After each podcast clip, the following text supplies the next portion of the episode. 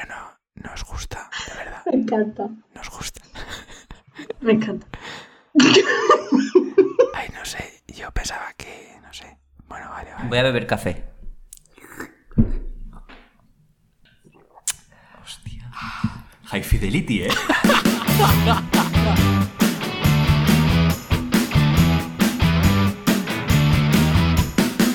Bienvenidos un día más a Con difamación. Muy buenas. ¿Qué tal? ¿Cómo estáis? Pues bien. Con ganitas. Desconfitándonos poquito a poco. Desconfitándonos. Esa es la típica. ¿Estás confitado? Después de este largo confitamiento.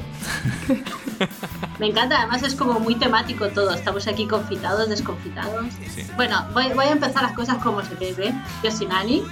Por aquí tenemos a Gilbert. Hola. Y por aquí tenemos a Álvaro. Hola. Y, y estoy súper contenta porque vuelve nuestra colaboración estrella.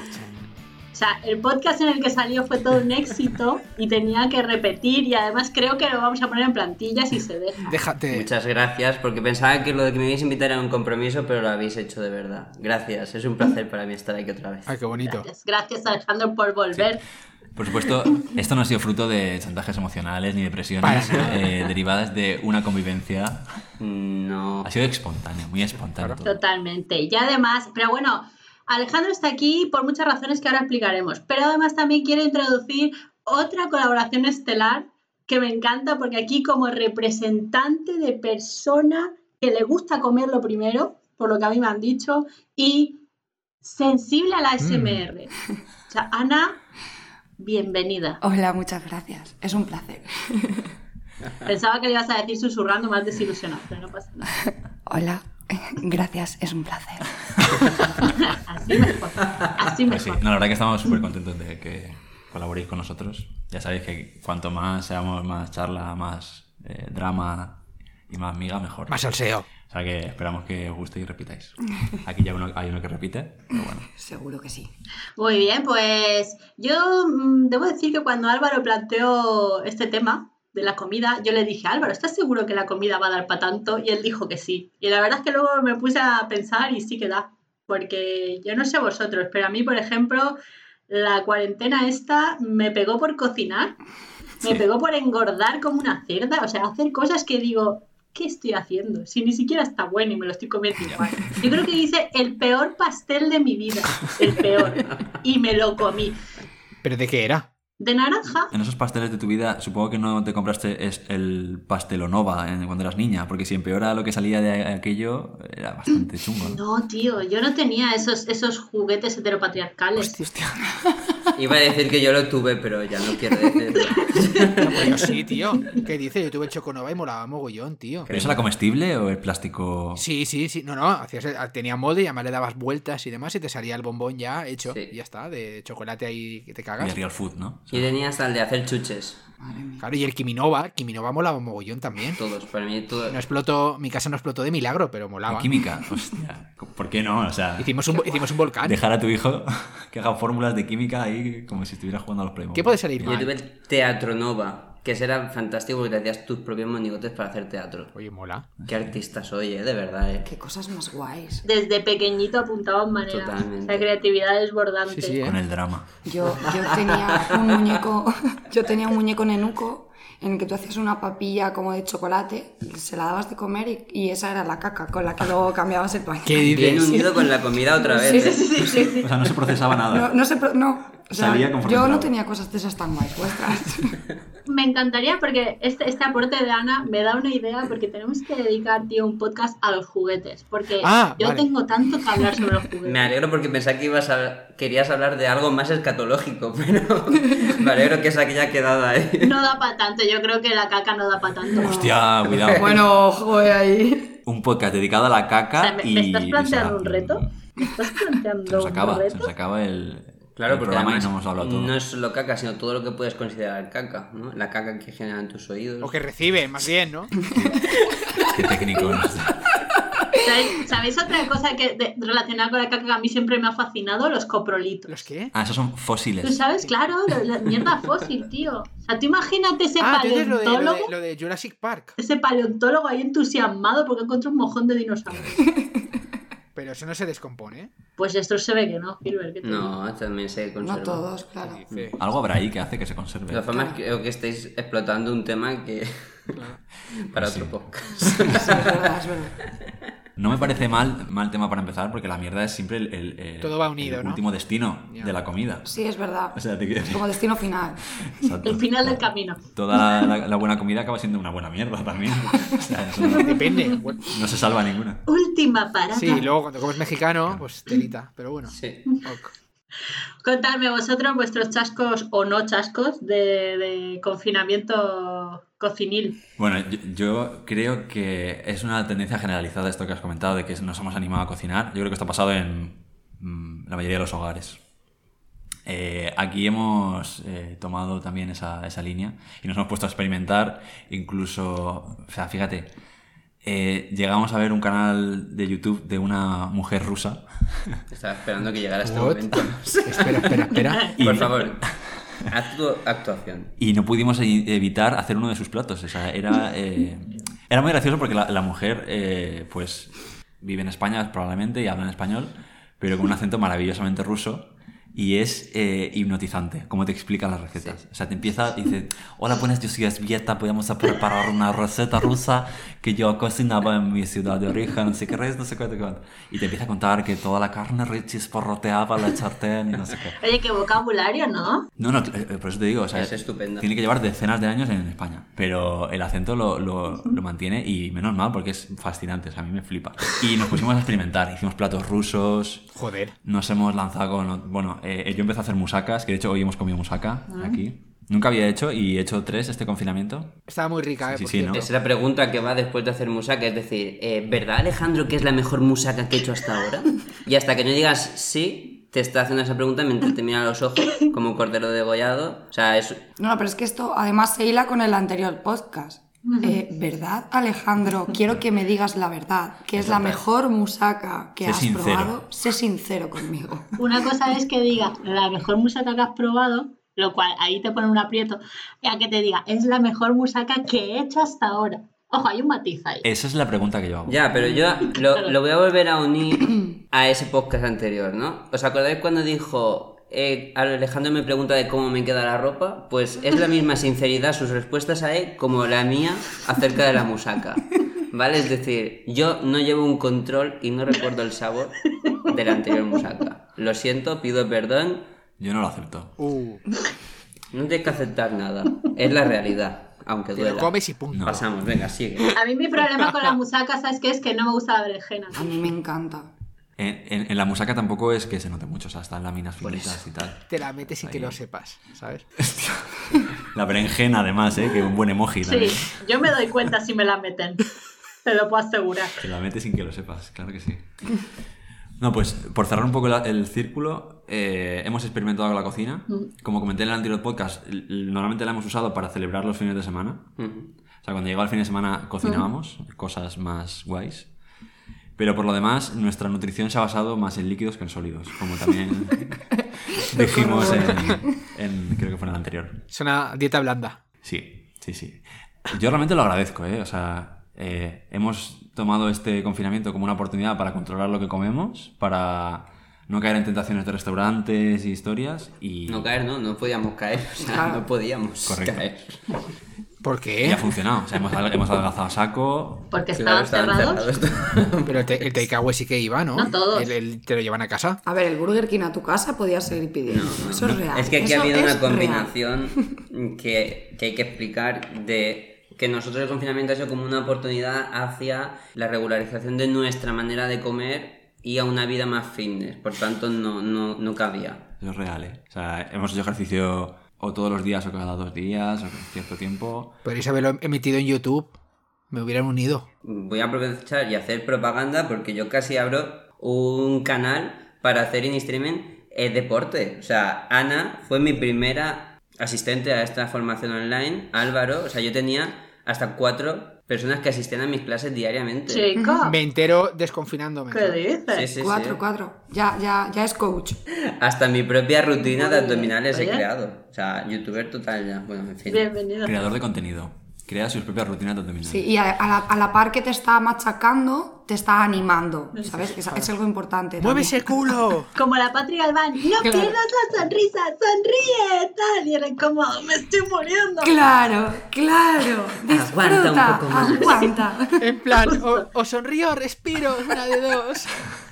Bueno, pues volviendo a esa comida, nos hemos alimentado mejor. O sea, no han sido solo líquidos, porque esos líquidos son, eran batidos de fruta, que a veces comíamos así, o como Macedonia para cenar. Pero hemos alimentado muy bien. Sí, estamos ¿Te contentos. mueres de hambre después de, de hacerte un batido? Pregunto. No, es que esto es un batido de mucho... Con... O sea, lleva Lleva un filete. tres o cuatro piezas de fruta para dos personas con un yogur, leche, avena, o sea... A ver, no vamos a mentir. Si te acuestas a las once y media, 12, no tienes hambre. Ahora, si te da por el insomnio, como me dio a mí, a las 2 de la mañana necesitas volver a comer. Sí. Esto es así.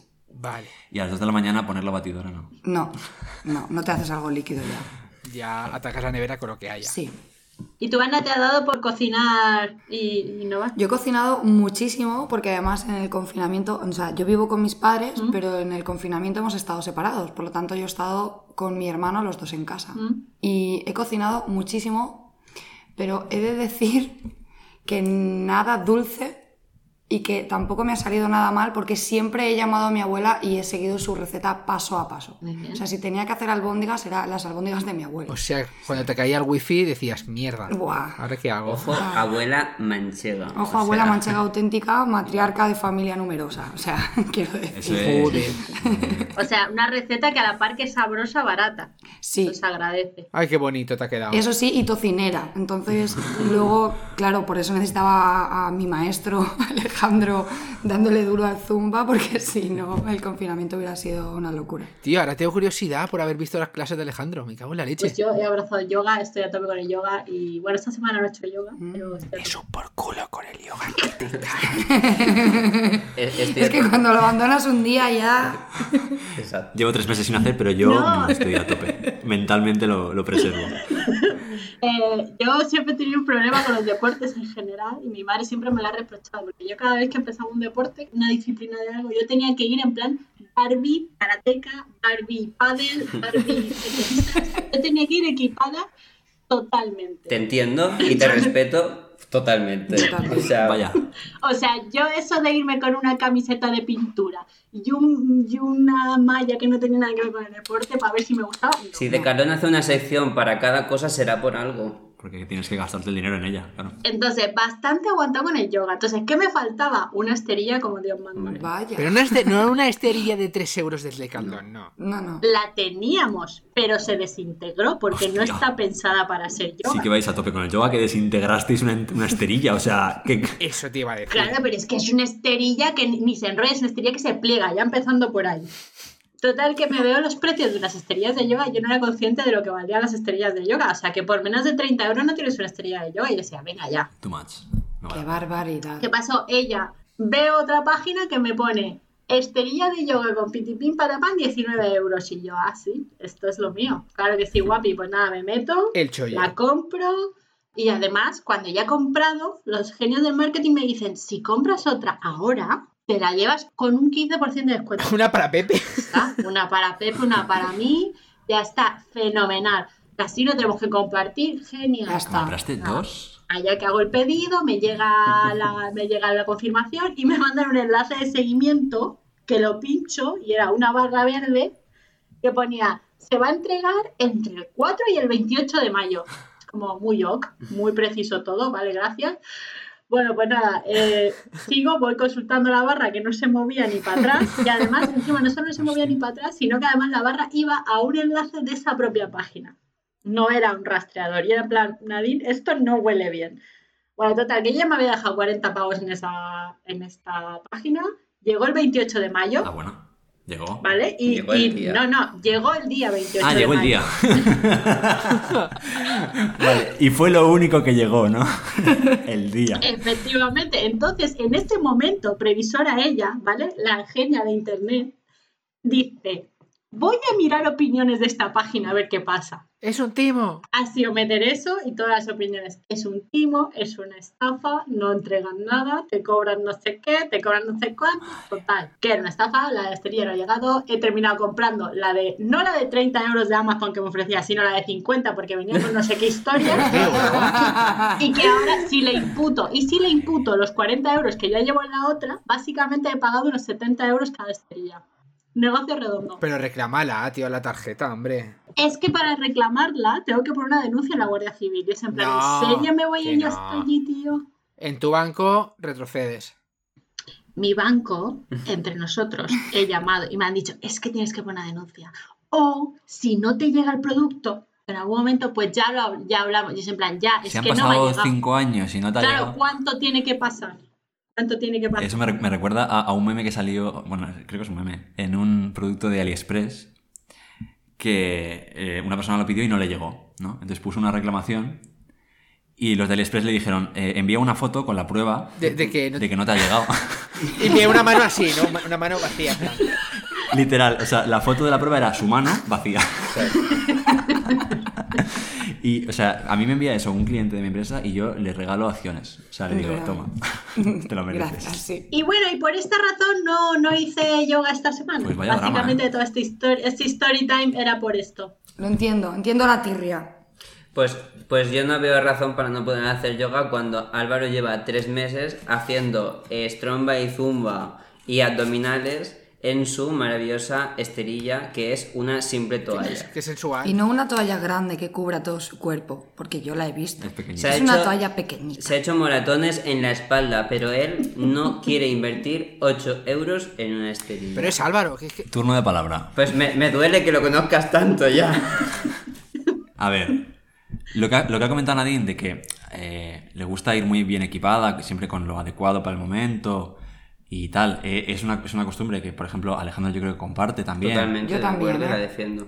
Puede Yo hasta ser. que no tengo todas las cosas no puedo empezar ese deporte, sea el que sea.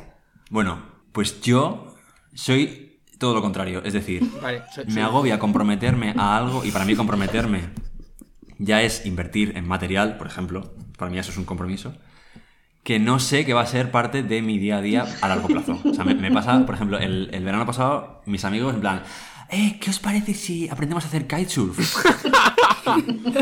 claro, Ojalá le vierais la cara a Álvaro. claro, entonces yo dije, pues me apetece. Claro, eh, ¿es momento para gastarme 800 euros en kitesurf? Qué No. Tienes toda la razón, ahí tienes toda la razón. Porque yo no sé, el kitesurf, pero no sé, una esterilla para un confinamiento de tres meses en tu Claro, hay, casa. hay niveles. Hay niveles. Yo sé que lo extrapolo igual demasiado. Pero mi razonamiento es ese. Exacto, es el precio, ¿no? A ver, yo creo que no es el precio, es, es el compromiso en sí, es el significado Es, del es- compromiso. es- es el compromiso. O sea, la casa, por supuesto, la tengo alquilada. El coche lo tengo alquilado. Es una esterilla de 8 euros. ¿Qué compromiso te genera? Y una esterilla vale para muchas cosas. Álvaro, alquila la esterilla. Si se pudieran alquilar las... este- Bueno, qué asco. Qué asco. Pero... Es, mu- es muy COVID eso, no. No, dices Alejandro, 0,50 por cada uso de esterilla y ya está. tío. Eso se lo he dicho alguna vez. Eh, ¿te crees tú que me lo va a pagar a mí? Con la confianza. ¿Pero qué pasó? Mm, Todavía tenemos la duda de si ha pagado el, el- el El Netflix, Spotify sí, de... Tenemos la duda. Uy, uy, uy, uy, uy, uy. uy. Bueno, el... el- con el rollito de que se acuesta con el administrador, pues no... no, no, no. Y como yo me olvido de las cosas, pues así está. Así está mi, mi- mis Me cuentas. olvido de las cosas. ya, pero es que, perdona, eh, has cogido un ejemplo para llevar el argumento al absurdo y que creamos que tienes razón. Así es mi vida, así es mi vida. Help. Yo, claro, os he puesto un ejemplo extremo. Pero es, es para que entendáis la mentalidad, que no surge del, del- del gorroneo, surge Ya. de la prudencia. Ajá. Bueno, eso, pues continuando un poco con el tema, con la ropa me pasa un poco igual. O sea, yo soy. eh, yo uso la ropa como herramienta y como accesorio Aquí ella, Steve de, Jobs. super- de supervivencia. Pues mira, ¿ves? Mira, no lo había pensado, pero Steve Jobs es probablemente. verdad, es verdad. No, no, tienes razón. Con su jersey negro y su vaquero eterno y perenne, le era suficiente. Para mí la ropa, hasta que no se rompe, no hay que tirarla. Eh, o, o si no te viene, claro. Yo tengo la suerte de haber conservado más o menos el mismo- la misma fisiología desde que tengo 15 años a lo mejor. Incluso ahora con el, haber adelgazado has podido recuperar ropa todavía más antigua. Mierda, es Me dice, verdad. he recuperado la de los 13, soy un crack. Sí, que es real. O sea, yo, yo tengo camisetas que, que antes de que me salieran granos me ponía. Sí, sí, hay, tiene ropa más resistente que nuestra propia re- eh, relación. O sea, ¡Wow! Qué bonito. Impactantes declaraciones. Claro, con esta camiseta te conocí. Entonces, casi toda la ropa que tengo, si soy sincero, me viene de cumpleaños. Yo no me surge a mí eh, la necesidad de irme una tarde a comprarme ropa. Si, si no sucede que abre el armario y no hay nada. Y haces bien. Siempre que, mira, es verdad, es verdad. o- ¡Wow! el segundo escenario donde me compro ropa es cuando me voy de viaje y se me acaba toda la limpia. Esa es, esa es la segunda posibilidad, que ha pasado. No pasa. Pero no sé por qué estaba contando esto. Ah, por lo de la, por lo de la Esta- esterilla. Sí, por la esterilla. Eso. Bueno, ¡Wow! Bueno, volvemos. Y luego volveremos Claro. a, la, a la comida, desde la Sí, ya Ya, volveremos. sí. ya. entonces, va- voy a conectar la esterilla con la comida. O sea, vais a ver. Venga, reto. Llevo haciendo tres meses de ejercicio ba- bastante intensivo de abdominales además sin esterilla. Claro, ¿qué, qué resultado ha dado eso? Eh, ambos hemos adelgazado, bien. Además ha sucedido que me ha salido un moratón en la espalda que flipas. Entonces, fue llegar a, a casa de mis padres, que eh, gracias a que se inició la fase 1 pude, pude hacerlo. Fui a casa de mis padres, mi madre me vio y casi se, me- bueno, se puso a gritar, casi se lanza al suelo de rodillas a suplicarme que volviera a comer, porque me vio súper delgado. Y en eso que me quité la camiseta me vio el moratón que tenía en la espalda. ¡Encima te pegan! La verdad que no me hubiera venido mal para la espalda esa, esa estrella, no lo niego. O sea, ha sido un poco excesivo. Esa- Lo- No, os ha- no sé, yo ya, y ya cortamos si queréis vamos con la comida, pero mm, no os ha contado Álvaro lo que hizo el día que eh, Alicante pasó a la fase 1, ¿vale? Él estaba en el salón, yo estaba en el despacho, Alicante pasa a la fase 1, se entera, viene hacia mi silla, me, me mueve la silla porque es de estas de ruedecitas, me mira fijamente y me dice, es hora de que nos quitemos las máscaras. Es muy de Alejandro, muy de Álvaro esa frase. sí. Eh, ya soy libre, puedo volver con mi madre. No voy a, no voy a regresar a esta casa. O sea, Tal cual. Me di la así- vuelta y me fui. o sea, no hay, no hay nada de performance en lo que estoy diciendo. O sea, fue tal cual. Tío, no lo, no lo grabasteis, por favor. No me lo esperaba, la verdad. Deberíais tener un canal 24 horas, lo petaríais. Yo ¿No lo veía, eh, tío. Es que tú imaginas estar dos meses encerrado con una persona, jiji, jaja, todo parece que va muy bien, Pero y llega el momento de salir y le confiesas que era toda una mentira. O sea, no es real. Yo pero me hago una idea, ¿eh? Yo me hago una idea. Como película, o sea, evidentemente no se lo dije en serio. O sea, ha No, sido una luego, maravilla. luego al primer día ya se estaban llamando que se me echó de mejas y no sé Sí, no, no me lo dijo en serio, pero tardó cinco días en volver, ¿eh? Bueno, sí, eso sí es real. Yo a casa de mi madre me voy una noche. ¿Qué dice? Él se fue ¿Pero en cinco serio? días. ¿Te fuiste cinco Sí, días? Sí, sí, sí. Sí, sí. A ver, echaba de menos a mis padres. Y además estaba mi hermana que vino de, de Barcelona a casa de mis padres de vuelta. Y, joder. Y engordó dos kilos. Claro, claro. Fui a casa de, de mi madre y tema, tema a tratar. La comida de las madres. O sea, ¿Qué pasa con esto? por favor, hablemos de esto. Es el cucharón extra ese cuando que te lo ponen ahí sin que tú, cuando le dices ya está bien y te dicen vale. Claro, claro. O como cuando ¿no? te cortaba el bocadillo que te decía tu madre, ¿cuánto quieres de pan? Ras. Hasta aquí. Y le echabas dos centímetros más. Claro. plan, bra, es para no cortarme. Sí, eso. claro, porque a- además mi madre me conoce y yo sabe que con la comida yo tengo una relación Afectiva. afectiva, Vamos sí, de amor. Seguramente Ana con una madre manchega me podrá... Madre y padre. Madre y padre manchego. Madre y padre estepa, o sea, tengo ocho apellidos manchegos yo. Entonces, lo de mi casa es un poco así y además eh, en mi casa cocina mi padre, eh, no mi madre, y, y la tendencia general es la moja de más, que hemos hablado, pero sobre todo es no puedes dejar nada en el plato, si no, no te levantas. Entonces, claro, cuando yo he mamado de esto toda mi vida y llego ahora a mi edad, claro, yo puedo comer perfectamente una fuente ingente de alimento Qué elegante. no necesaria para mi cuerpo, pero para mi padre yo estoy estupenda y maravillosa y necesito esa comida. Es más, mi padre a día de hoy sigue llamándome un domingo cuando él se va de viaje para preguntarme qué he comido y que me ha dejado un tupper en la nevera con 26 años. Flipando. Y esto, esto es Esto, así. esto es un drama. A mí, mi madre, pobre, claro, como yo siempre he estado gordo toda mi vida, pues mi madre tenía la lucha contraria. Era que yo no siguiera engordando. Así yo no lo concibo como posible. Y luego me di cuenta de, de lo bien que me cuidaba mi madre. O sea, en ese momento no era yo consciente de lo mucho que mi madre hacía en mi dieta, porque mi madre cocina súper bien también. Pero claro, ella nos cuidaba sin que nos diéramos cuenta. Y me di cuenta, me di cuenta de eso cuando me fui de casa de mi madre, porque engordé como una cerda, brutalmente. Pero es que comías. Pues yo no lo sé, pues a lo mejor como la liberación esta, ¿sabes? De, ah, ya no tengo nadie que me haga siempre una ensalada cuando estoy haciendo... Y es en plan, ah, pues hasta ahí, ah, lo loco. No lo sé, engordé muchísimo.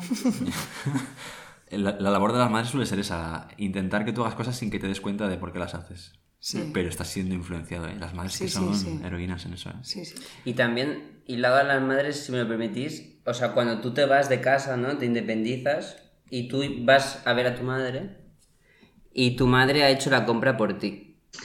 No sé si esto os ha pasado, pero yo voy a mi casa, o sea, yo, bueno, normalmente yo que mis padres viven en el campo, ¿no? Pues tienen huerta y eso, entonces... Y entonces yo cuando voy, abro el armario y veo qué, qué puede haber, ¿no? Pues mi madre ha comprado, ha ido al Carrefour y ha visto pues que hay un 3x2 en la atún y me ha comprado un pack para mí. O me ha llenado una bolsa de limones o de naranjas o, o huevos. Yo eso, claro, como no, no, estoy, no soy independiente, aún no lo he vivido, pero sí lo vivo con, con mi abuela y mi abuelo. Mi abuelo tiene un huerto y bueno, cuando vienes de allí te traes la calabaza, el dos kilos de tomates, de pepinos, mm, la- el bote de albóndigas que te ha congelado, más el de caldo, más el pollo en salsa. Entonces tú ya puedes comer un mes solo de, de lo que ella te, te da. Joder, tío, qué bueno. Maravilla. Pues mira, eh, ahora que mencionas Nadine lo del real food de madre, eh, lo podemos ir ahora si queréis con el asunto de real food, que yo creo que tiene también para hablar. Y justo en el preciso caso de mi madre, últimamente está empezando eh, en esa tendencia, ¿no? De, de analizar un poco más los ingredientes de las cosas, de dónde vienen, si son ultraprocesados o si no. Eh, entonces, claro, sí que es verdad que hay, o sea, una madre siempre te va a dar algo que no sea, que no sea comida basura, ¿no? O lo va a intentar. Eh, pero lo, lo que le ha pasado a mi madre es que al ver los ingredientes y al ver todos los nutrientes y al ver cómo equilibrar las cosas, yo creo que se le ha escapado un factor que es el de la cantidad. O sea, porque al final es como, eh, cómete estos mejillones que tienen hierro. Cómete esta ensalada que tiene vitaminas. Ahora cómete un dátil que esto tiene también sus, yo qué sé, sus Azúcares proteínas. sé- buenos. Azúcares, claro, que azúcares no refinados. Y luego comete tal, y es como, si yo sé que tengo que comer de todo, pero no tengo que comer En de todo el mismo día. O sea, a lo mejor me como la ensalada hoy, mañana me como los mejillones y al pasado me como, ¿sabes? Pero ese factor, porque claro, al final la cantidad es, un- es algo súper importante también. Una dieta saludable tienes que comer de todo, pero tienes que comer de todo en una cantidad sosterible también. Claro. Exactamente. Que ojo, que real food no significa low calorie. No, o sea, no, no, tú no. puedes No, comer no. real food y comer. Y con muchísima con un grasa y comer o sea, una, una panceta real food. claro, Claro, claro, claro. Y del bueno. El movimiento real food es que seas consciente de lo que estás comiendo. Es decir, no solo que, que decir, vale, si me como este ultraprocesado, y cuando hablamos de ultraprocesado son cosas que pasan por muchísimos procesos, valga la redundancia, que se le añaden muchas más cosas que la que llevan los ingredientes principales del alimento, claro. eh, que seas consciente de lo que te estás metiendo. Yo me, empecé lo del real food un poco por, por inercia de nuestra nutricionista, que eh, va- aparte de que nosotros tenemos que perder peso y, y el saber cómo combinar, no cómo combinar los alimentos, sino las cantidades de cada cosa que tienes que comer al día. Ella nos, nos un poco era, nos metía mucho esto en la cabeza de mirar las etiquetas, mirar lo que llevan las cosas. Y entonces es, es eso, es decir, y ella lo decía, que un día te apetece comerte esta galleta, cómetela, pero sé consciente de lo que estás comiendo. Y cuando empiezas a ser consciente de todo lo que llevan ciertos alimentos que no debería estar ahí, o sea, que está ahí simplemente para que sea más sabroso, para que quieras seguir comiendo más, Lo o conserva. para que dure mucho más, Mm. eh, pues entonces se te quitan las ganas. A mí me pasa, a mí se me quitan Pues las a mí ganas no, de tío. comerme una galleta, una A mí me pasó cuando empecé con el tema del real food que dije, ya está, pues voy a perder kilos. pero no, no estaba perdiendo. O sea, estaba tomando, no estaba tomando ultraprocesados, pero estaba comiendo alimentos que pues llevaban azúcar, o sea, no azúcar añadida, pero que eran dulces o que, que engordaban. Y ahí ya cambié. Es verdad que también me, eh, me pasa como, como cuando dejé de fumar, ¿no? Todos los que dejamos de fumar en algún momento, o los que abrazamos el yoga, te vuelves evangelista de lo que te está viniendo ahora súper bien, ¿no? Es en plan, "Ay, tienes que dejar de fumar porque tal. Bueno, y con el real food me pasa igual, y el que más lo sufre normalmente es Gilbert, porque es con, el que más hablo y con el que solía comer todos los días, porque estábamos, trabajamos juntos. Y, y era en plan, es que el plato de Harvard, y el, el plato de Harvard, os lo cuento para que sepáis, es básicamente que se han dado cuenta que la pirámide nutricional como la conocemos, nada más que ha llevado malentendidos. Porque claro, si tú te ves que en la base de la pirámide tienes todas las harinas, ¿sabes? Dices, ah, pues esto quiere decir que puedo comer a saco de esto, porque si está en la base, es que va... Claro. Entonces, claro, se han dado cuenta que la pirámide a lo mejor no estaba mm, todo lo gráficamente o explícitamente... Hay que darle una vueltecita, ¿no? Claro, que la gente no lo entendía como, como debía. Entonces salieron ahora con lo del plato de Harvard, que básicamente te muestra dentro de un plato las proporciones de cada cosa que tienes que comer en cada comida. Entonces, la mitad por huevos vegetales, verduras, frutas y verduras, un cuarto son harinas y cereales y un cuarto proteínas. Entonces, teniendo eso en mente, tú- es, te es mucho más fácil para ti componer tus platos en general, tus platos equilibrados. Me lo decía mientras me comía un plato de macarrones con queso, ¿sabes?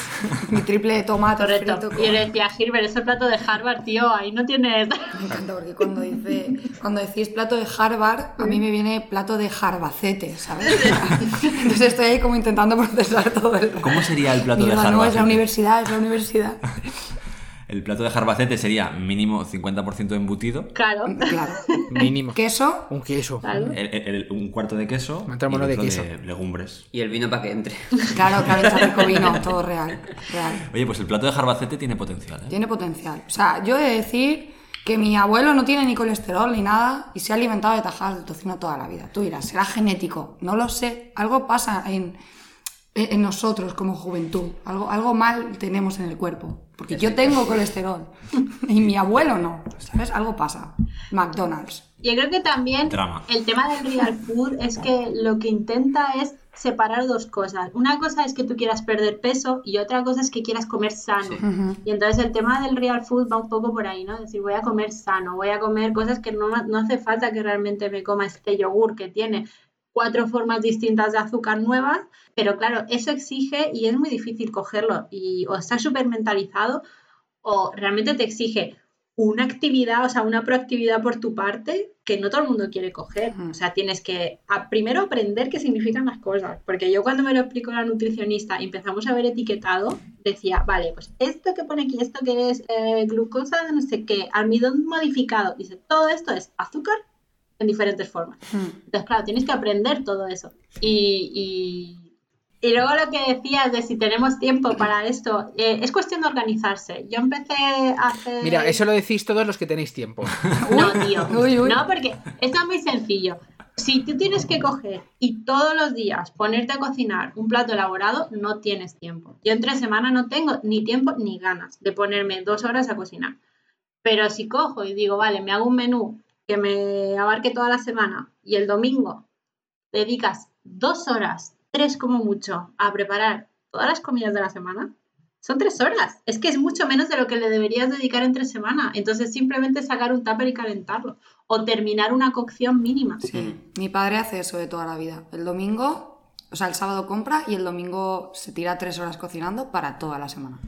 Y ya tú pues ahí a mansalva. Claro, esto es lo que ahora le llaman el batch cooking, claro. pero mi madre me dice, esto es lo que llevo haciendo yo toda la vida. "Anda, yo me acuerdo, ¿eh? Exactamente. Maravilla. Y es como, ¿vas a venir tú a decirme que esto es bar cooking? Anda ya. Bar cooking, bar cooking. ¿Para qué? A mí me habla más sencillo. Pues tío, yo os envidio, tío. Los que sois capaces de hacer eso, tío, yo el día que me tengan que enfrentar a ese tema será como matarme, por favor. De todas formas, eh, conforme. Esto es un poco como en los Sims, ¿no? O sea, tú vas desarrollando habilidades. Es decir, eh, la cocina tiene ni- niveles. Es decir, tú empiezas a hacer platos básicos, luego vas haciendo platos más elaborados. Sabes que hay platos de media hora, platos de dos horas para los fines de semana. Sabéis que seré un por culo cuando aprenda a hacer eso, ¿no? En el sentido de foto de, mirad, he hecho mi primera hamburguesa. Hombre, lo, lo recibiremos con toda la ilusión del mundo, como cuando vemos a alguien que aprende a caminar. El nivel más importante es cuando tú ya tienes la destreza para abrir la nevera, ver que no tienes comida para lo sencillo y decir, ¿qué puedo inventar con las cuatro cosas que tengo? Entonces ahí tú ya eres eficiente en tu Ya, cocina. sí. Seré Fran de la jungla ya, tío. Este, este- ¿Cómo se llama el superviviente? No me acuerdo el nombre. Virgilis, este, sí. Ay, sí, el que se exprime. La frase de la cuarentena en esta casa es, uff, madre mía, tengo que ir a volver a co- a comprar otra vez. No hay comida. Claro. Y Álvaro decir, ahí hay comida para tres semanas más. Hombre, si sabes dónde mirar y, y cómo juntarlo. No vale el armario ese que tienes guardado.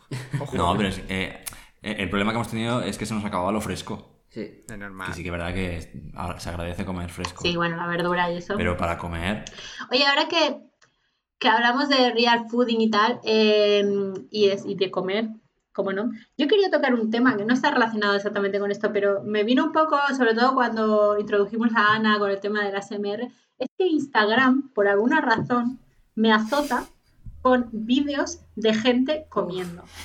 Uf. De gente que hace ASMR comiendo. Y yo no sé si es que soy sensible o no, pero a mí, de toda la vida de Dios, escuchar a la gente comer me da un asco que me Mierda, no tengo nada para comer aquí. Yo estoy contigo.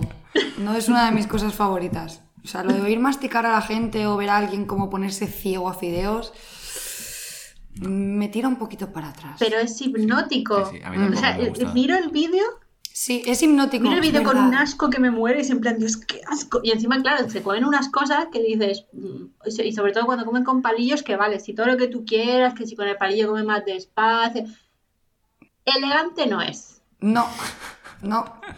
Y cuando además es como el reto del sushi o de 10 kilos de pescado y están ahí como con el... Es como, Dios, por favor. Tío. Pero no puedes parar de mirarlo, es real eso. y Pero bueno, no puede gente ser que le A da mí me da igual. Uf. Y, y- igual no puedes parar de mirarlo porque es como genético también. O sea, lo tenemos como en los genes que cuando hay comida delante eh, nos embobamos. Yo creo que es más por el formato SRM ASMR sí. que, que por la que por la que por el comer. Yo creo que creo. también. Porque mm, no sé, es una tendencia que os gusta mucho. Me voy a salir de este tema como porque yo no me no estoy aquí, lo siento. Y he padecido el que durante esta cuarentena, cuando yo me iba a dormir después que Álvaro, me veía a Álvaro durmiendo y un vídeo de una coreana haciendo recetas de pasteles Ojo, ojo, pero es que esto es otra cosa, ¿eh? Diferente. Cuidado, claro, es que cuando en Tasty ¿Qué? me ponen un vídeo de cómo están preparando los macarroncitos y te oyes todos los soniditos que crujen y no sé qué, eso ya es otra cosa. Ya no es una persona ahí como sorbiendo cantidades ingentes de comida, que a mí es lo que me produce asco.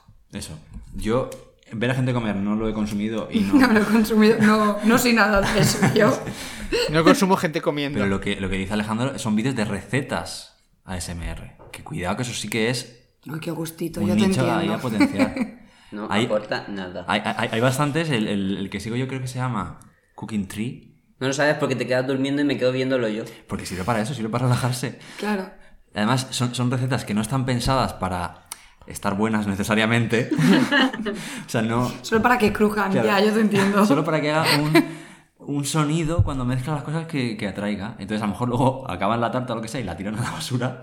Pero han grabado como Mm. el huevo batido con la azúcar hace un crujido, tal, no sé qué. Y te deja, pero vamos, o sea, sobadísimo. Sí. A ver, hay gente Sí. que necesita oír meditación o cosas de relajación y hay otras personas pues que escuchan ASMR. La ofensa. Pero yo, yo me pasa igual con lo de la comida. Siempre me quedo durmiendo. Bueno, con lo de la comida no. Viendo algún vídeo tonto, tío, siempre me quedo dormido igual. Igual. Sí, sí. Es que es súper relajante, tío. Sí. Encima hay un japonés, tío, que hace unos postres, tío, que no sé si es el mismo de que hablas, que es como todos los ruiditos de cortar un algo en plan. Uy, uy, uy, uy. O sea, se queda grabado ese trozo de audio, sin nada más. Sí, eso a mí no me Es pasa, pero, pero sé, sé de lo que hablas también. Es Dios, tío. Estoy Pues- fuera, estoy fuera de onda. Bueno, pero esto yo, a lo mejor también lo de ver las recetas no es, es un poco como esta desviación que, bueno, a mí me pasa. O sea, yo tengo fijación por ver gente haciendo cosas que nunca voy a hacer. Kitesurf. Sí, o sea, no sé, eh, el otro día, pues cómo cortar pelo, ¿vale? Lo miro. O sea, o cómo, qué sé, hay un vídeo de un tío que hace un cuchillo con papel albal. Ah, es verdad, tío. ¡Wow! No lo he visto. Lo he visto, pero- tío. Mola mogollón. O fundo un anillo y, y hago un nuevo anillo para mi prometida. Es como, muy bien, aquí estoy viendo. Sí, sí. O de una arandela hago un anillo de compromiso. Sí, sí, eso los he visto yo. Eso sí, sí. Y decíais que no teníais tiempo, ¿no? no lo Claro, entiendo, ¿ves? Es que ahí está. O sea, si uno distribuye Claro. bien el tiempo, tienes tiempo. Y por eso el formato podcast, guiño, guiño, es fenomenal para poder hacer otras cosas mientras sigues. Claro, estoy aquí trabajando. ¿Sabes? Bueno, eso, bueno, mm, no sé, yo el tema de la SMR de gente comiendo, yo no puedo. No. Yo hay otro grado de ASMR con el que tampoco puedo. Y es que, bueno, está el de los soniditos, los micros y demás. Luego está la gente súper loca, que a mí me flipa, que te pone cuatro micros diferentes, 5, 6, 8, y te lo graban en 9K. Y luego está la gente que finge que está haciendo una performance. Eso a mí no... Rollo, eh, soy tu barbera y te acaricio la cara. Y entonces Ah, como bueno. empiezan como a hacerte cosas... Eso a mí Has me pone nerviosa. mucho, Mucho, ¿eh? ella Has es consumido ASMR mucho. real. Le- Eso, le- eso es lo verdad. he eso- contado. yo lo he visto y tampoco. Eso me parece como un poco raro, ¿sabes? Rollo prostituta rara. No sé. Pero, pero eso es casi como un poco porno, ¿no? Sí, sí, o sea, es lo que acabo de decir, es como una especie de fantasía, prostitución extraña, sí. porque hay como gente incluso que lo hace sobre la cama. Hoy estoy aquí relajada y solo para ti, para hacerte dormir. Uy. Pero bueno, o sea, pero hilando con esto de los vídeos de la SMR, eh, también ayer, no sé si habéis visto, Netflix ha sacado un documental, bueno, ahora hay una nueva serie que se llama eh, History 101 Sí, y han sacado la historia del fast food. sí, la vi. ¿Sí? Mm. Y esto hilando con el, con el real fooding, ¿no se os han quitado las ganas de comer fast food? Pues yo tengo un monazo. Pues que hay un problema con eso. Es que tú moralmente sabes todo lo que hay detrás, pero luego recuerdas un nugget de, Mar- de McDonald's y se te pasa un poco. No sé cómo explicarlo. Es un amor-odio horrible. Sí, es que, bueno, en el documental explican eso, que realmente eh, son productos que están hechos a- para ser adictivos. O sea, la cantidad de azúcar y de sal y de cosas en general que lleva un producto de fast food está pensado para que tú quieras repetir y que te lo estés comiendo y digas, eh, estoy living comiéndome Quiero esto. más. Soy súper feliz y tu cuerpo por dentro, voy a morir. Claro, tal cual. Pero moriré feliz. Claro. Dios, me ha dado mono, eh, tío. Podemos ir. ¿Ves? Es que es eso, es un problema porque de repente evocas un recuerdo, un sabor y ya lo quieres. Aunque sabes que es mierda. El cuerpo tiene que estar entrenado para eso, tío. Sí. Yo ahora como comida basura y me siento que me quiero Yo morir también. después de comer. Pero a mí toda la vida me ha sentado mal, realmente. Pero da Pero igual. seguimos recordándolo. Te apetece más. Yo antes tenía más tolerancia. No, porque llega un momento, llega un momento en el que cuando tú te estás esforzando para perder o para comer mejor o te educas ya de decir, me gusta más, disfruto más comiendo fresco o lo que sea, que cuando tú te ingieres ese, esa hamburguesa de fast food, en ese momento lo estás disfrutando, pero la resaca emocional que te va a dejar es verdad. hace que te replantes si realmente merece, porque al final somos adictos a ese sabor y tú eres consciente y dices, "Mm, ¿de qué me han servido? 15 minutos de gloria para tres días haciendo abdominales, next. También os digo una cosa, ¿eh? Del hamburgués, de una hamburguesa o de un McDonald's, lo más sano es la hamburguesa. O sea, lo chungo es todo lo demás. Si la hamburguesa es carne, no tiene más. ¿Y qué es todo lo demás? Vamos a ver, el pan, los 4 litros de salsas que te meten con azúcar, la salsa barbacoa está, es un 80% azúcar, la Coca-Cola que mm, casi nadie se pilla el acero, y aunque te pilla el acero es puro patatas. edulcorante, las patatas fritas refritas en ese aceite que lleva ahí mil millones de fritas. Esos El pepinillo que le quitamos es lo único bueno. Es la carne. ¿Qué dices? Si yo le pongo el doble de pepinillos. Mira, yo me quedo los tuyos, no pasa nada. Pero al final la carne es carne y es proteína. Yo creo que al final es un poco como el que ha sido fumador y deja de ser fumador. O sea, al final yo creo que siempre vas a recordar tu copa de alcohol con un cigarro, aunque ya no seas fumador. Yo creo que con el fast food es un poquito así, Sí. ¿no? Eh, pasa eso, que se genera como un- una experiencia más que una comida. Claro. O sea, la experiencia de comer en un McDonald's o en un Burger King o tal está muy trabajada. O en, en general, eh, creo que- Esto trabajaba Ah. para una edad. Para mí es un estrés que te O sea, caga. para mí la trabajada. experiencia de irme al McDonald's o irme a un restaurante bueno.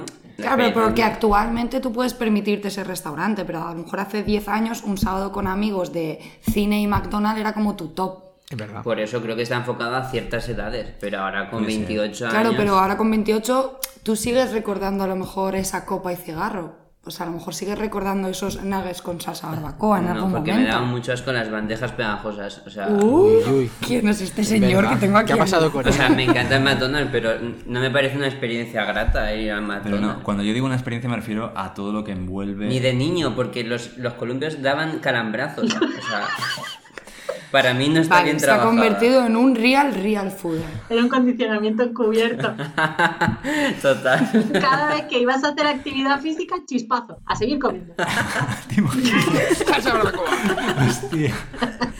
Joder, me ha encantado esto. Eh, pero en el documental salía que el, el dinero que mueve McDonald's era equiparable a todo el Producto Interior Bruto de, de Suecia. creo que Suecia. decía. Mm.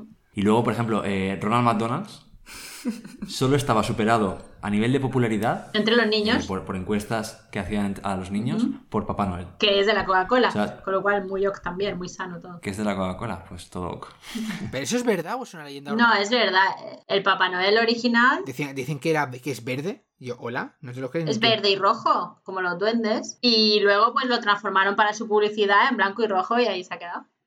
No, no es un mito, es verdad. O sea, Papá Noel no es una, no, no es una invención de Coca-Cola, pero sí que lo ha Cocalizado. Reformateado. reformateado. Ensuciado, ¿no? O- Capitalizado. Lo ha maltratado. Mira, esto lo podemos conectar con algo que me parece súper súper importante también de la comida, que es la ceremonia y la tradición en muchas de las comidas. O sea, igual que yo creo que el fast food, pues como decíamos, se- ir a comer allí se convierte un poco en una ceremonia de colegas, de tal, de a lo mejor ir a abrir al cine o a- hacer algún plan guay.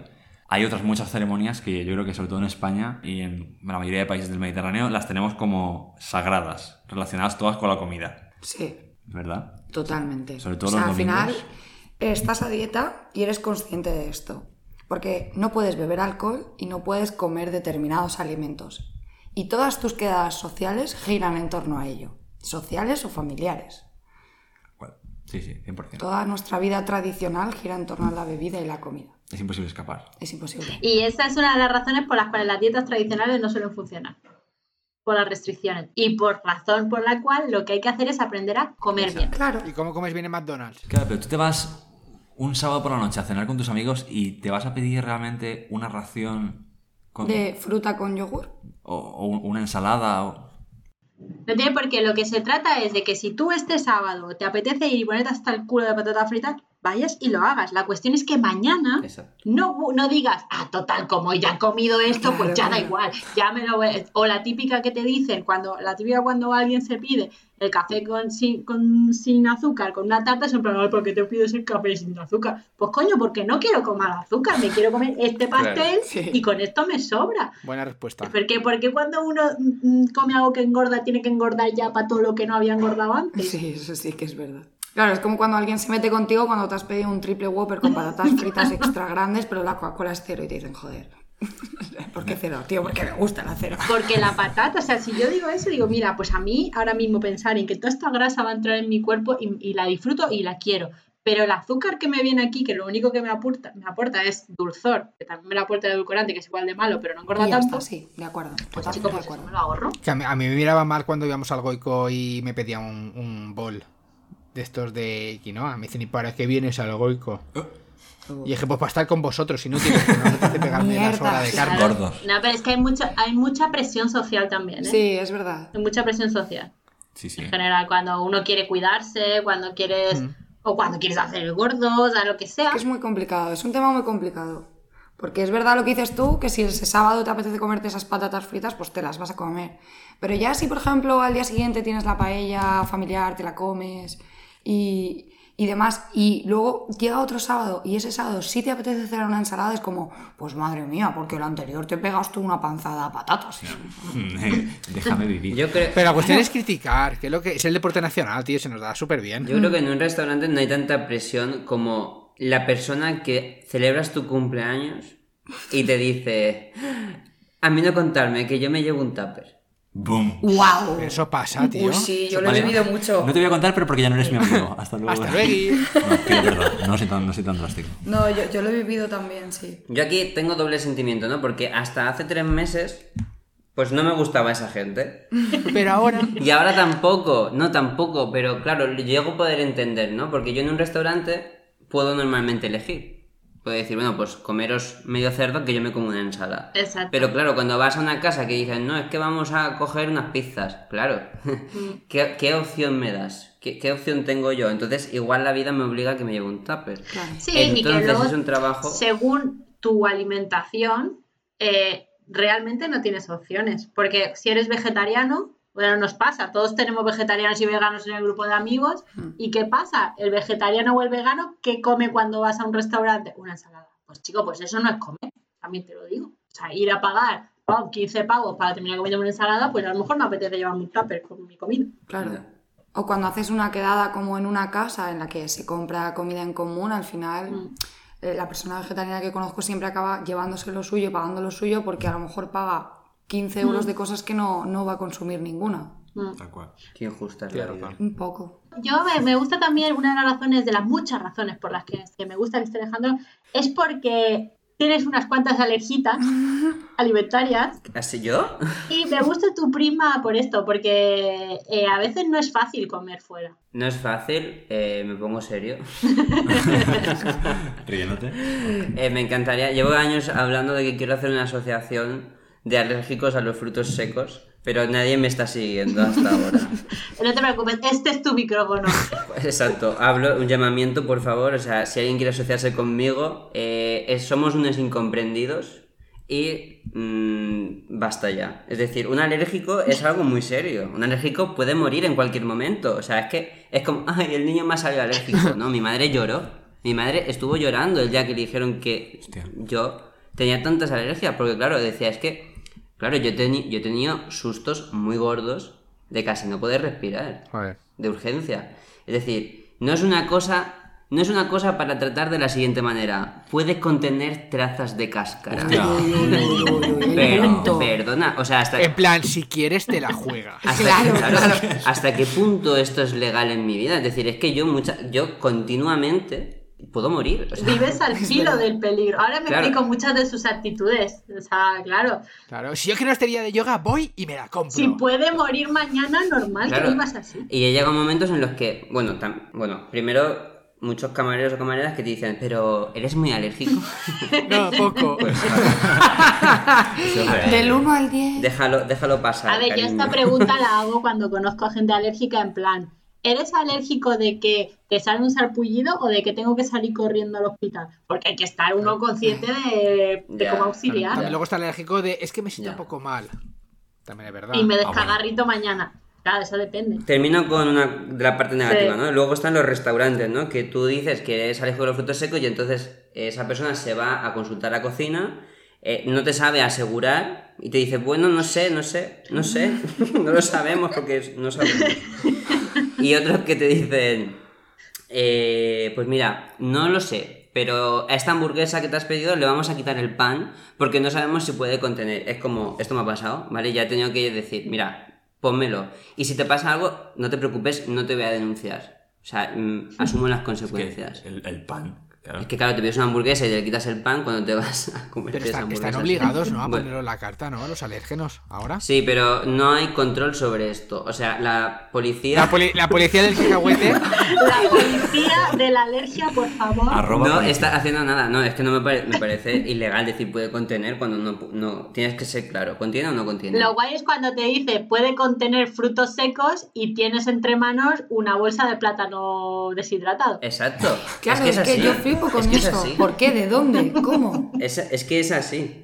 Pero es simplemente una garantía de que no les vayas a denunciar, como si mi preocupación fuera esa, es decir, dame algo y que tenga una razón para denunciarte. Pues no, no, no es mi objetivo en mi vida. Cuando yo pago un menú de 35 euros y me entra que si no sé qué con frutos secos, que si no sé qué con mango, porque además no soy solo alérgico a los frutos secos, o sea, yo acabo antes diciendo a que no tengo alergia, ¿vale? Este es mi drama.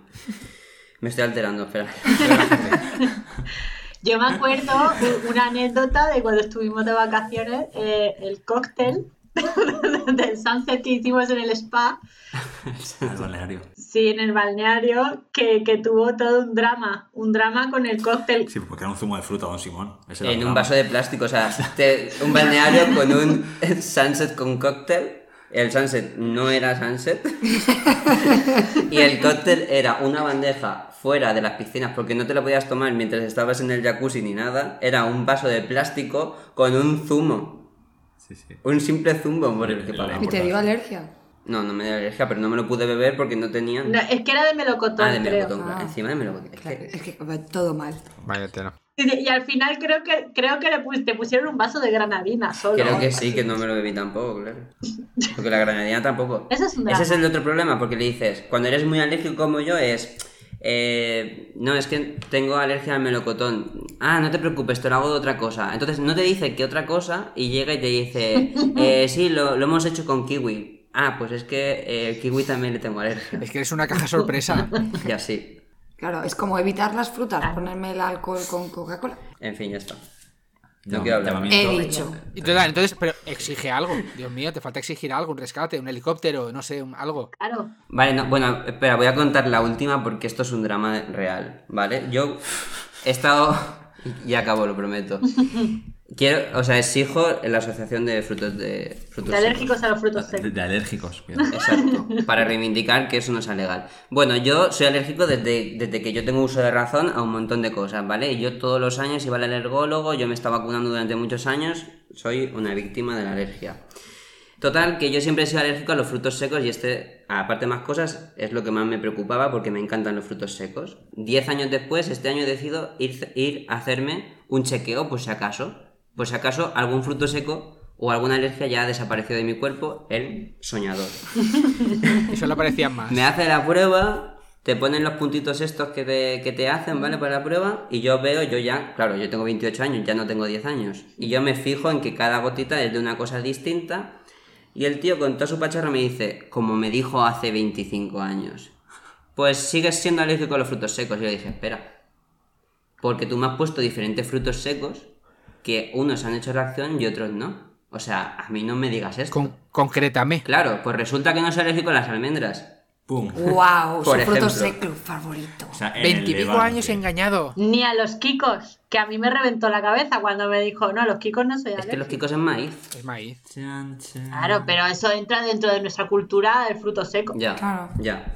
Pues nada, a partir de ahí me fui, me empecé a comprar cajas de almendras fritas todas las mañanas, pensando que ya era real fooder y engordé. Y ya, ya está. Ahora, ahora sí que he acabado. Algo, algo más sabría que la almendra, porque no me creo yo que se lo puede comer. Almendra frita, o sea, almendra frita. Trae con caramelo. Ah, hombre, frita. Ah, bonito, Claro. hombre, claro. Y con claro. sal. Con sal.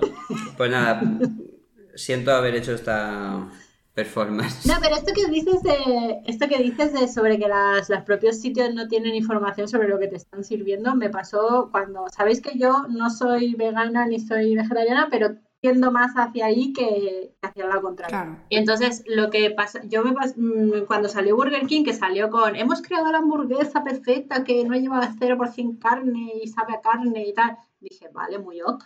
Y pero como yo soy una real fooder, fui y le dije, ¿me puedes decir los ingredientes de la hamburguesa vegetariana? Dice, bueno, favor?". carne no tiene. Ahí va, no, no esperaba que me preguntaras esto. O sea, me dice, ¿no lleva carne? Digo, vale, ¿y de qué está hecha?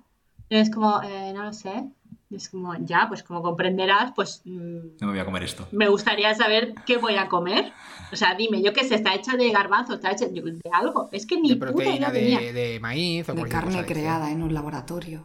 Entonces, eh, total que le dije, bueno, mira, pues para no saber lo que estoy comiendo, ponme un más pollo de estos, porque sé que es pollo, y ya está. Y total que al rato tuvieron el detalle, tengo que decirlo, de hacerle una foto a la etiqueta de las hamburguesas y me la trajeron. Y era básicamente soja. Eh, pero dices, chico, o sea, y le dije, ¿de verdad soy la primera persona que te ha preguntado qué lleva la hamburguesa vegetariana? Y me dice, sí, no me lo habían preguntado antes. Que dices, chicos, o sea, es que estamos locos comiendo. Estamos locos. ¿Y no creéis que en este podcast, más que en ninguno, merece una mención el Taco Bell? ¡Oh, Dios! Por favor, pero, pero espérate, eh, eh, estamos hablando de comida, ¿no? O sea, yo pensaba que era de comida y no de pintura acrílica. Pues oye, pues el otro día vi un vídeo que decía en plan, me como todos los productos del Taco Bell y me vinisteis en la cabeza totalmente, tío. No- Me no- puedo salir del podcast ya. No, no, pero justamente, ¿no? O sea, en plan, dentro del fast food, de, de- porque yo creo que el problema con el fast food es eh, un poco no saber qué estás comiendo y otro poco la baja calidad de la comida, ¿no? En general. A mí hay una cosa que no sé si podemos calificar de fast food, pero que siempre pido lo mismo porque creo que es lo único que puedo controlar lo que lleva, que es el kebab. El que va, ¡Oh! Dios, el que va. ¡Oh! me siento como un trueno. Un tema el Que kebab. puedes controlar lo que lleva, mm, mm, dependiendo del kebab, ¿A ¿eh? alguien, a alguien le sienta bien el kebab? Yo A por- mí. ¿A alguien le Yo sienta es que tengo una barriga... Sí, te sienta bien. Yo he Una barriga estado. prodigiosa. es- Esto es real, he estado no- semanas, no sé cuántas, en cama por un kebab. Por, ¿En serio? por gastroenteritis. ¡Wow! Me pasa lo mismo, tío, me sienta mal de narices. Hay kebabs y kebabs, ¿eh? También. Sí, pero bueno, realmente por eso siempre, yo siempre pido de pollo, siempre, siempre. Por esto mismo, porque vi cómo se hacían. O sea, vi un documental de cómo se hacían los rollos de kebab Y entonces dice, yo vi que el rollo de pollo no hay otra forma que hacerlo más que ensartando pechugas, no hay otra. O sea, eso es la pechuga y ya está. O sea, condimentada y tal. Pero el rollo de carne no, porque evidentemente no puedes ir ensartando trozos de carne. Entonces así que es todo un procesado de carne con mil millones de especias y de historias que no controlas lo que Bueno, eh, ¿Tenéis algo más que agregar sobre todos estos temas que hemos ido diseminando a lo largo de... Sí. Por favor. Yo quiero hablar de eh, las herencias de nuestros padres, ¿no? Es decir, por qué algo nos gusta y algo no nos gusta, ¿no? Ah, qué fantástico tema, Alejandro. No habría expresado mejor. Yo hay cosas que, que no me gustan porque soy así. O sea, mm, a día de hoy sigo probando cosas que digo, ¿por qué llevo 20 años sin comerlas? Pero bueno, y luego hay cosas, por ejemplo, en mi casa, mi madre me obligó siempre a comer de todo. Es decir, la fideuá, come fideuá, que no me gusta el pescado, come fideuá. El bollitori, que es un plato alicantino horrible. ¿Qué es? ¿Qué es? Un guisado de carne, pero con bacalao. Ah. ¿Vale? Es decir, si no te gusta el pescado, el pescado en un guiso, pues ya es el, el culme del sabor al pescado. Todo sabe a pescado. Exacto. Total, que yo tenía que comérmelo sí o sí, porque mi madre me obligaba a comer de todo porque no podía no gustarme algo. Ajá, hasta que yo descubrí que mi madre odia completamente el conejo. y te vengaste. Claro, era, llegaba los domingos de paella, porque también me gustaría hablar de la paella y del conejo en la paella. Ahí hay tema. Eh, claro, y yo le dije a mi madre, comete una patita del conejo. que eh, oye, eres cruel. No, porque, porque no me ha gustado de nunca. Y digo, es que a mí no me ha gustado de nunca tu bollitori. Oh. Pero no, no lo entendía hasta el día en que vomité. Lo mismo me pasó con el último, lo siento si este tema da un poco de asco, pero la última, eh, el mejillón. Perdonad, ya es que es una, es una batalla de cosas que me vienen a la cabeza. El mejillón. Sí, sí, dale, dale. Qué alimento tan mm, feo. O sea. Real. Cómete un mejillón, cómete un mejillón. Pues Alejandro se comió por cabeza. A mí del mejillón yo no puedo con los pelos, tío. Es como, ¿qué haces? Ni con el color, ni la forma, ni el pelo. O sea, ¿qué haces comiéndote eso? Déjalo vivir. Y en general todo, todo bicho que lleva conchas por fuera me da asco, o sea, tocar la concha de esas conchas que Todo molusco, ¿verdad? Y, a, Pepe, a, Pepe, que le encanta el mm. marisco y lo veo chupar las conchas, es como, Dios, qué asco. A mí me pasa eso en Albacete cuando comen caracoles. Pero caracoles como si fueran pipas y lo ves que lo sacan con el palillo con la cosa esa negra del final. No puedo. Pues mm. lo, lo que quería decir con esto era que al final yo he heredado, o sea, yo no he comido conejo nunca, yo no sé si me gusta, pero no lo quiero comer porque a mi madre nunca le ha gustado. Ah, y esto era. Pues sí. Sí, sí, eso pasa. No, bueno, me, gusta mucho tu historia porque en mi, mi, casa pasa un poco igual. Mi madre se ha esforzado mucho porque todos comamos de todo, pero la realidad es que eh, mi madre odia el pescado. Odia el pescado a nivel mm, huelo pescado y vomito, aunque ella lo ha intentado, ¿eh? O sea, ella ha intentado cocinar pescado con para que comamos de todo y marisco, pero es que se nota. El cariño. Exacto. Quien te hace la comida pues no le gusta, pues no, es muy difícil eh, transmitir ese amor. Entonces en mi casa nunca se comía pescado, era muy raro. O lo comíamos súper disfrazado, ¿sabes? En plan ahí empanado, frito, con... y eso no es comer pescado. Y yo empecé a comer pescado cuando me fui de mi casa. Pero yo en mi mente, mi mente era, a mí no me gusta el pescado. Yo salí de casa de, de, mis padres en plan, a mí no me gusta el pescado. Y claro, sí que es verdad que a día de hoy el marisco no me gusta, eh, como muy poco marisco, pero, pero el pescado casi todo me gusta, si no es demasiado fuerte. O sea, y cada vez como que voy, eh, me animo, porque yo sí que tengo una máxima, y aunque las cosas me den mucho asco y yo la vea y diga, eso no me va a gustar, yo lo pruebo. No te creo. Te lo prometo, siempre. Yo lo pruebo a menos. Igual trajeron los grillos y esto. Yo ya no pruebo más nada. Que si es una araña no la voy a probar, ya te lo digo yo. Pero el resto yo lo pruebo. Pero yo lo pruebo por una razón. No por mí, por los demás.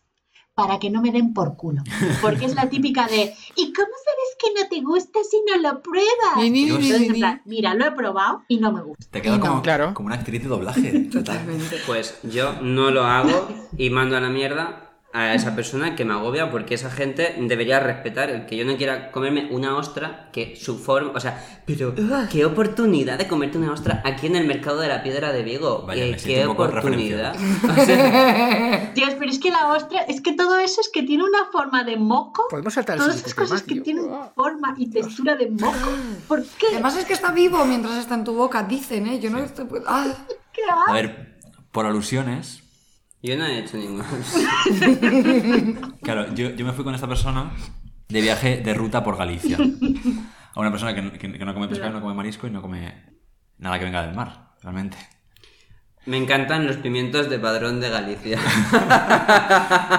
Tienen buena carne de vaca allí También. también. Y las patatas. Eso es verdad, eh. Yo comí genial. ¿Qué opina? Espera, ¿qué, qué opina una manchega del mar?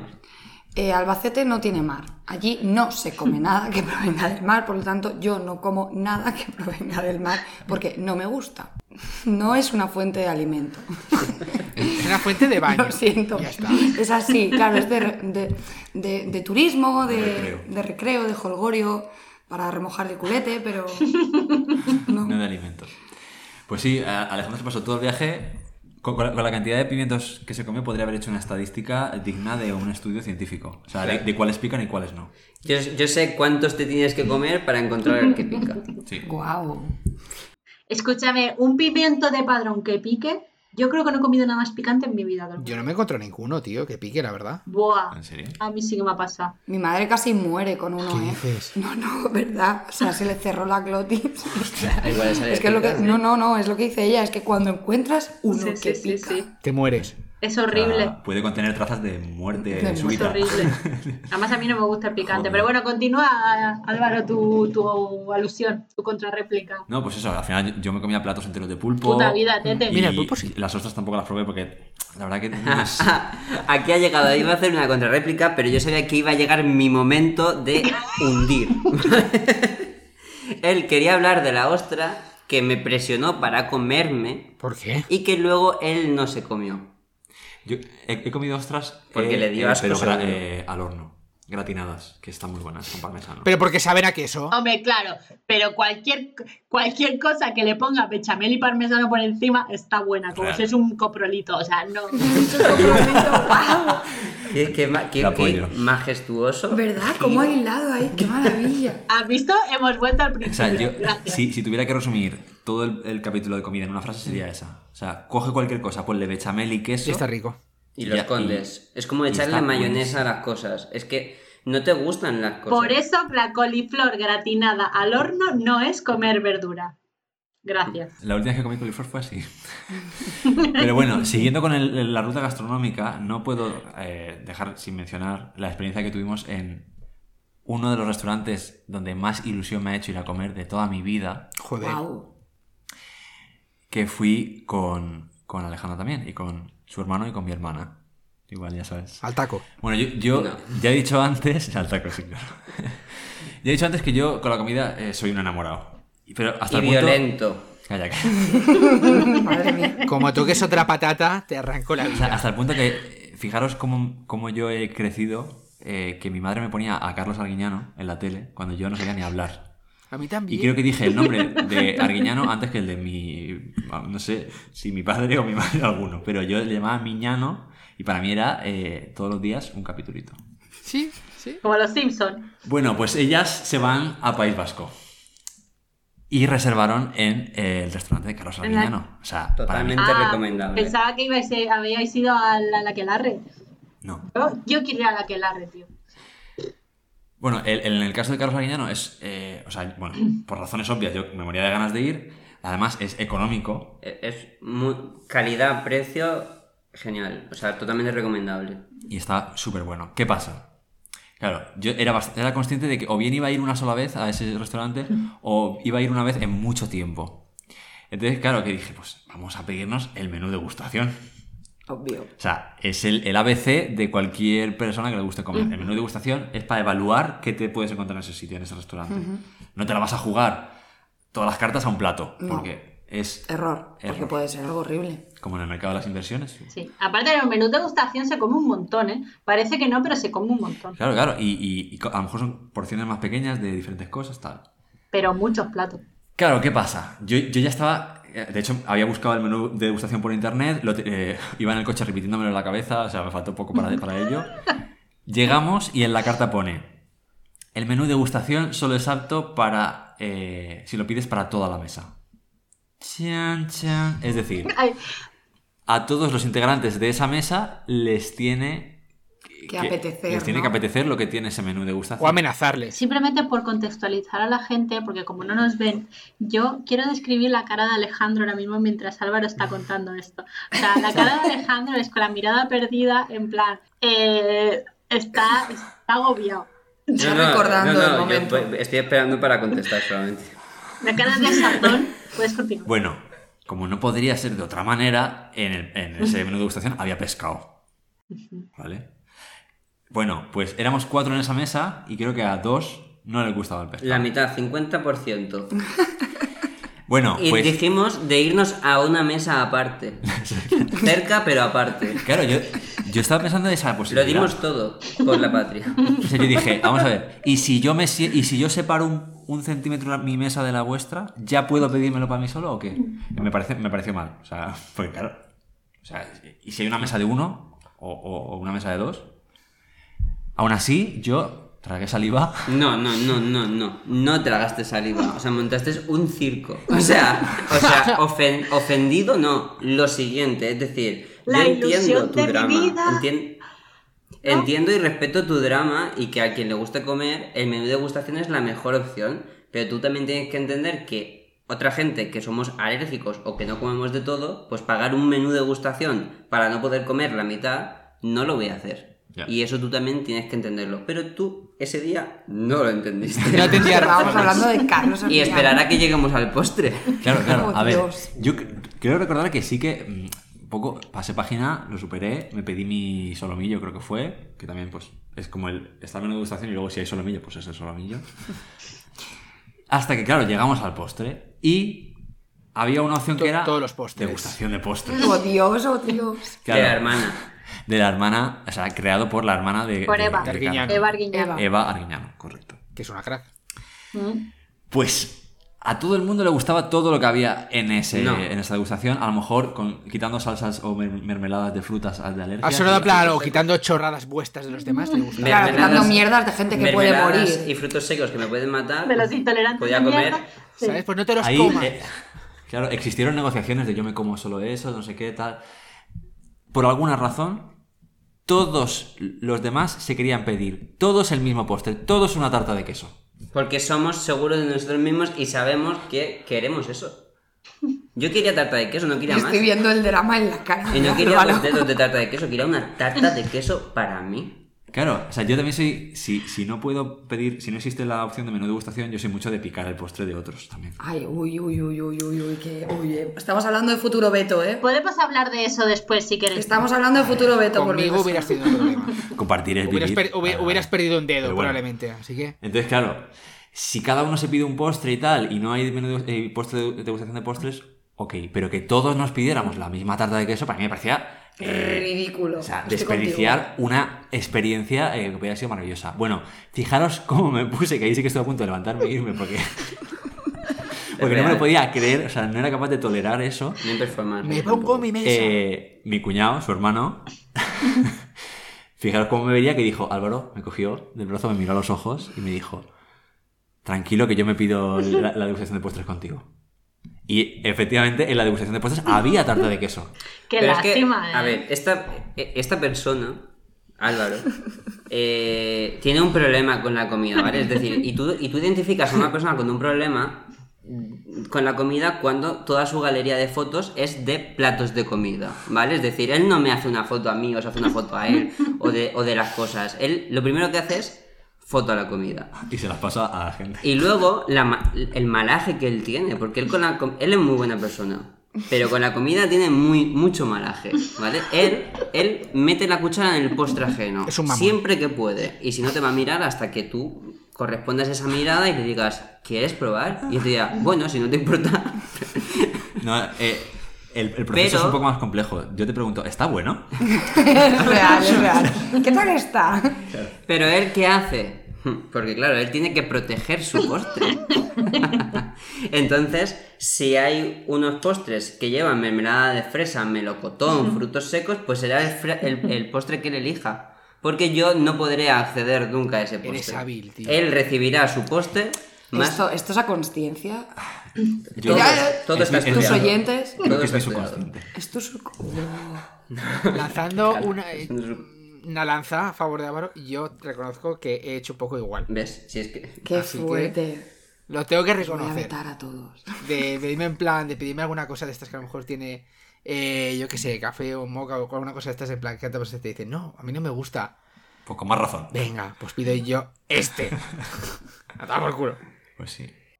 Es verdad, tío. Yo eh, me gusta mucho que haya salido este tema porque a mí, por ejemplo, hay situaciones de comida que me estresan sobremanera, que es cuando se piden platos para ¿Por compartir. qué? Me Es agobio. maravilloso. Me agobio porque por muchas razones. Primero porque yo como muy rápido. ¿Vale? Y si, y si tengo que competir por la comida, como más rápido todavía. Y por tanto, como más. Y siempre estoy con el agobio de, esta mitad es la mía. Exacto, te entiendo. O sea, esta mitad, esto es lo que me corresponde. A mí yo necesito saber cuánto me corresponde. Y un poco por lo que dice Ana, porque en mi casa es lo que hay en el plato se come. Entonces, mientras haya comida en el plato, yo sigo comiendo. Yo no, no puedo estar con ese estrés añadido de, no, tengo que comer hasta aquí porque él ha comido tanto y ella ha comido no sé cuántos y yo tengo que comer menos para que nos coma todo. O que queda el último trozo. Mira, a mí lo Bueno, del es último que lo trozo me la último pela. trozo- Queda un último trozo, me lo como. Sí. Y a tomar por culo. No vamos a estar aquí con el, ah, no, te toca a ti, te toca a tal. No, sí. Aún me acuerdo de ese último Nacho que quedaba ahí en el plato. Que fuiste a por él. No se me olvidará jamás. Yo soy así, o sea, no me gusta compartir comida porque me estresa, por eso ir de tapas me estresa. O sea, es en plan, ponme mi ración, tú ponme a mí mi plato aquí y yo no sufro. ¿Qué necesidad tenemos de, de- de estresarnos de esta manera? Y con la misma razón, yo no pido comida de nadie. Ergo, no me gusta que me pidan mi comida. Toma, tomo nota. Qué mal. Esto me lo hace mucho Pepe, la típica del postre. A mí yo no soy nada golosa, ya lo sabéis, a mí el postre me da igual. Pero es en plan, ah, pues yo me pido esto, a menos que lo acordemos de antemano, en plan, tú pídete esta hamburguesa, yo me pido esta y mitad y cambiamos. Vale. Pero lo que no podemos hacer es en plan, ¿quieres? Porque te voy a decir que no, no quiero. A lo mejor me habría gustado probarla, pero no. ¿Por qué? Porque así no me pides de la mía, Exacto. porque eso es un intercambio. Pero qué feo está eso, con lo bonito que es probarlo todo. No. Cada uno, si yo me he pedido Odio algo es eso. porque quiero eso. Real. Yo es que no sé elegir una sola cosa. Es difícil. ¿Y los caracoles qué? ¿Por qué volvemos a Bueno, eso? yo es- Yo lo he probado. Lo único que no me gusta de este planeta comestible son los caracoles. Real, ¿te gusta todo? ¿Los testículos de cabra? Joder, qué específico. Hay culturas que se comen. No, a ver, a mí me pasa con todo lo que es casquería, me da mucho asco y en general mm, no me gusta el sabor. O sea, me sabe Cosa a, fuerte. A chura, o sea, cosa de dentro del cuerpo. O sea, los riñones no me gustan. Los ojos, no. He vuelto a meter el caracol porque hay otro tema que quería sacar, que es el cómo ciertos alimentos no nos gustan, pero son necesarios para que el plato final nos guste. Por ejemplo, me explico. La paella. La paella winner, ¿vale? Que es la de conejo, pimiento y caracoles. O sea, Yo creo que eso eh, podría abrirse a debate, pero bueno, tú sí, continúa. pero es para mí. Es para mí. Yo esa no he comido. Eh, para mí, mi madre, la, como no le gusta el conejo, mi madre la paella la hace sin conejo, pero en casa de mi abuela se hace con conejo. Que si queréis ahora hablamos de cómo... del tratamiento de los... Bueno, Wow. El drama de por qué El la mitad de manchegos Claro. de mi edad no comen conejo. que ese es otro miedo interno, o sea, miedo no, eh, como un daño que tenemos de la infancia, lo que somos de pueblo, porque hemos visto... O sea, a ti tu abuela te decía, cariño, ¿Por qué no nos gusta el vamos a, en la paella? vamos a casa de la vecina a coger el conejo, ¿vale? Tú te ibas y tenías una madriguera llena de conejitos, Se trasca. Súper mono. ¿vale? Y te decía, elige el conejito, y tú cogías el conejo. O sea, estabas Ese. sentenciando Cogías probablemente el más mono. Por supuesto, el pomposo y mono, el que te miraba con Sí, cariño. O sea, tú te lo llevabas y estabas súper feliz porque llevabas en, en ese saco llevabas un conejo que tú, además, durante un tiempo tú ibas a poder jugar con ese conejo. De, repente, tu abuela llama a tu tío. Es el momento. Decía. ¿Vale? Cogía un Entonces cordel. tú ves tú ves cómo tu tío lo coge de las patitas Ay, no. y clac, el golpe del conejo. Se rompían como el cuello. Y entonces tú veas todas tus ilusiones cómo se, cómo se iban. Y luego veas a tu abuela. Ya, pero, pero yo entiendo, entiendo todo este trauma que tenéis, pero en el fondo lo que estáis diciendo es que comemos carne porque la procesa otro. Exacto. Claro, no tenéis sí, un sí, sí, trauma, sí, sí. no tenéis un trauma porque es un animal muerto. Tenéis un trauma porque habéis visto cómo se mata. Exacto. Si volviera a las cavernas, yo me haría de vegano. Seguro, vegano, estoy segura, yo también. Comería, vamos, lo más gore que comería serían las vallas del bosque.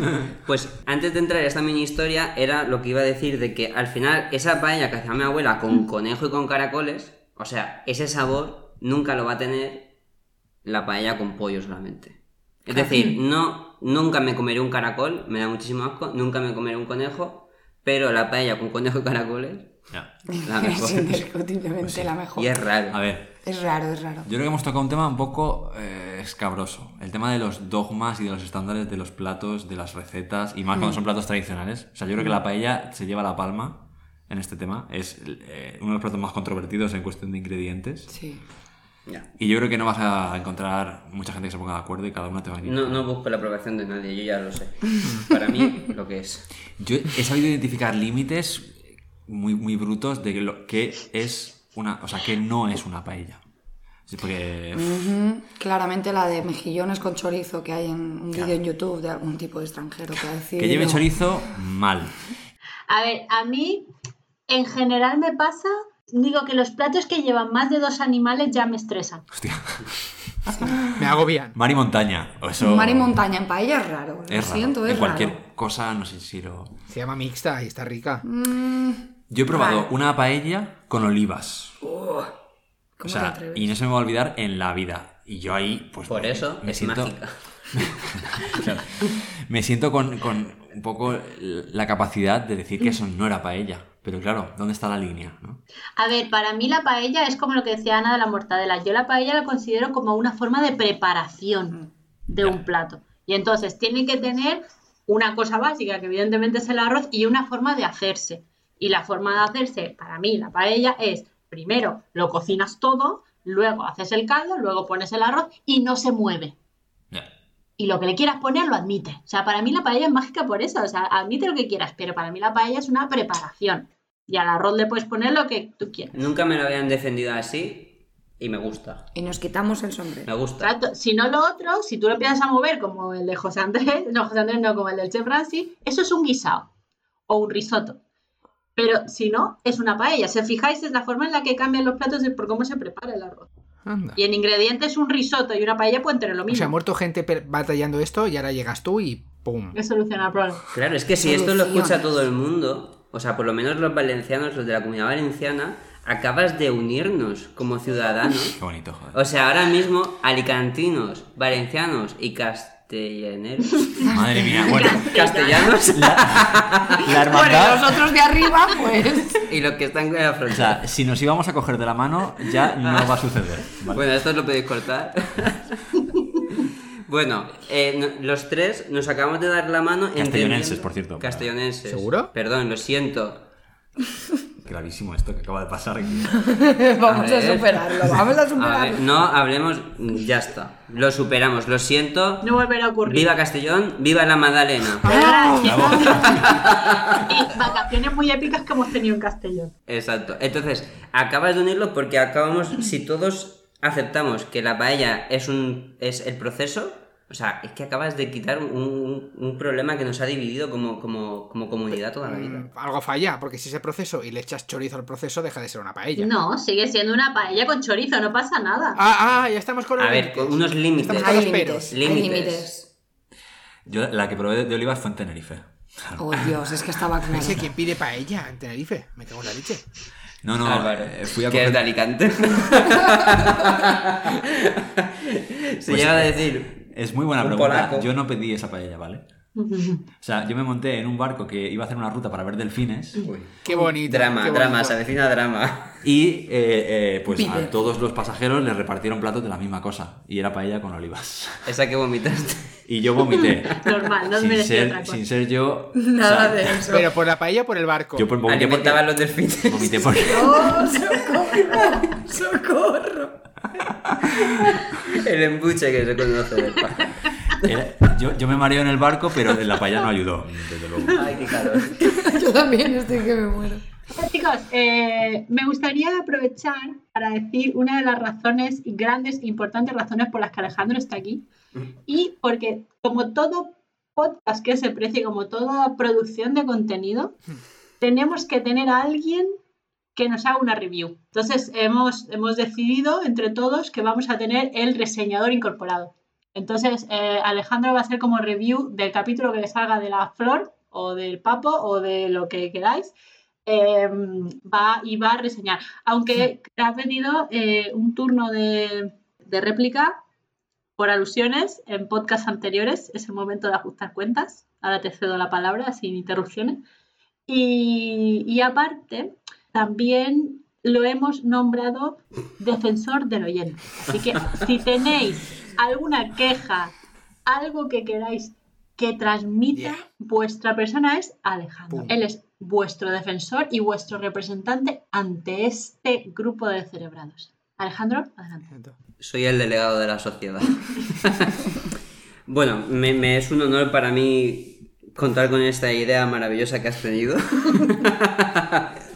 Eh, yo brevemente, bueno, es que claro, el anterior podcast yo fui muy nombrado y a mí se me mencionó mucho, ¿no? Entonces voy a hacer alguna reseña al principio sobre el podcast, pero luego casi el 75% de esta vez me vais a permitir que sea un poco contextualizando cierta información desvirtuada de la realidad de mi confinamiento. Hostia. ¿Vale?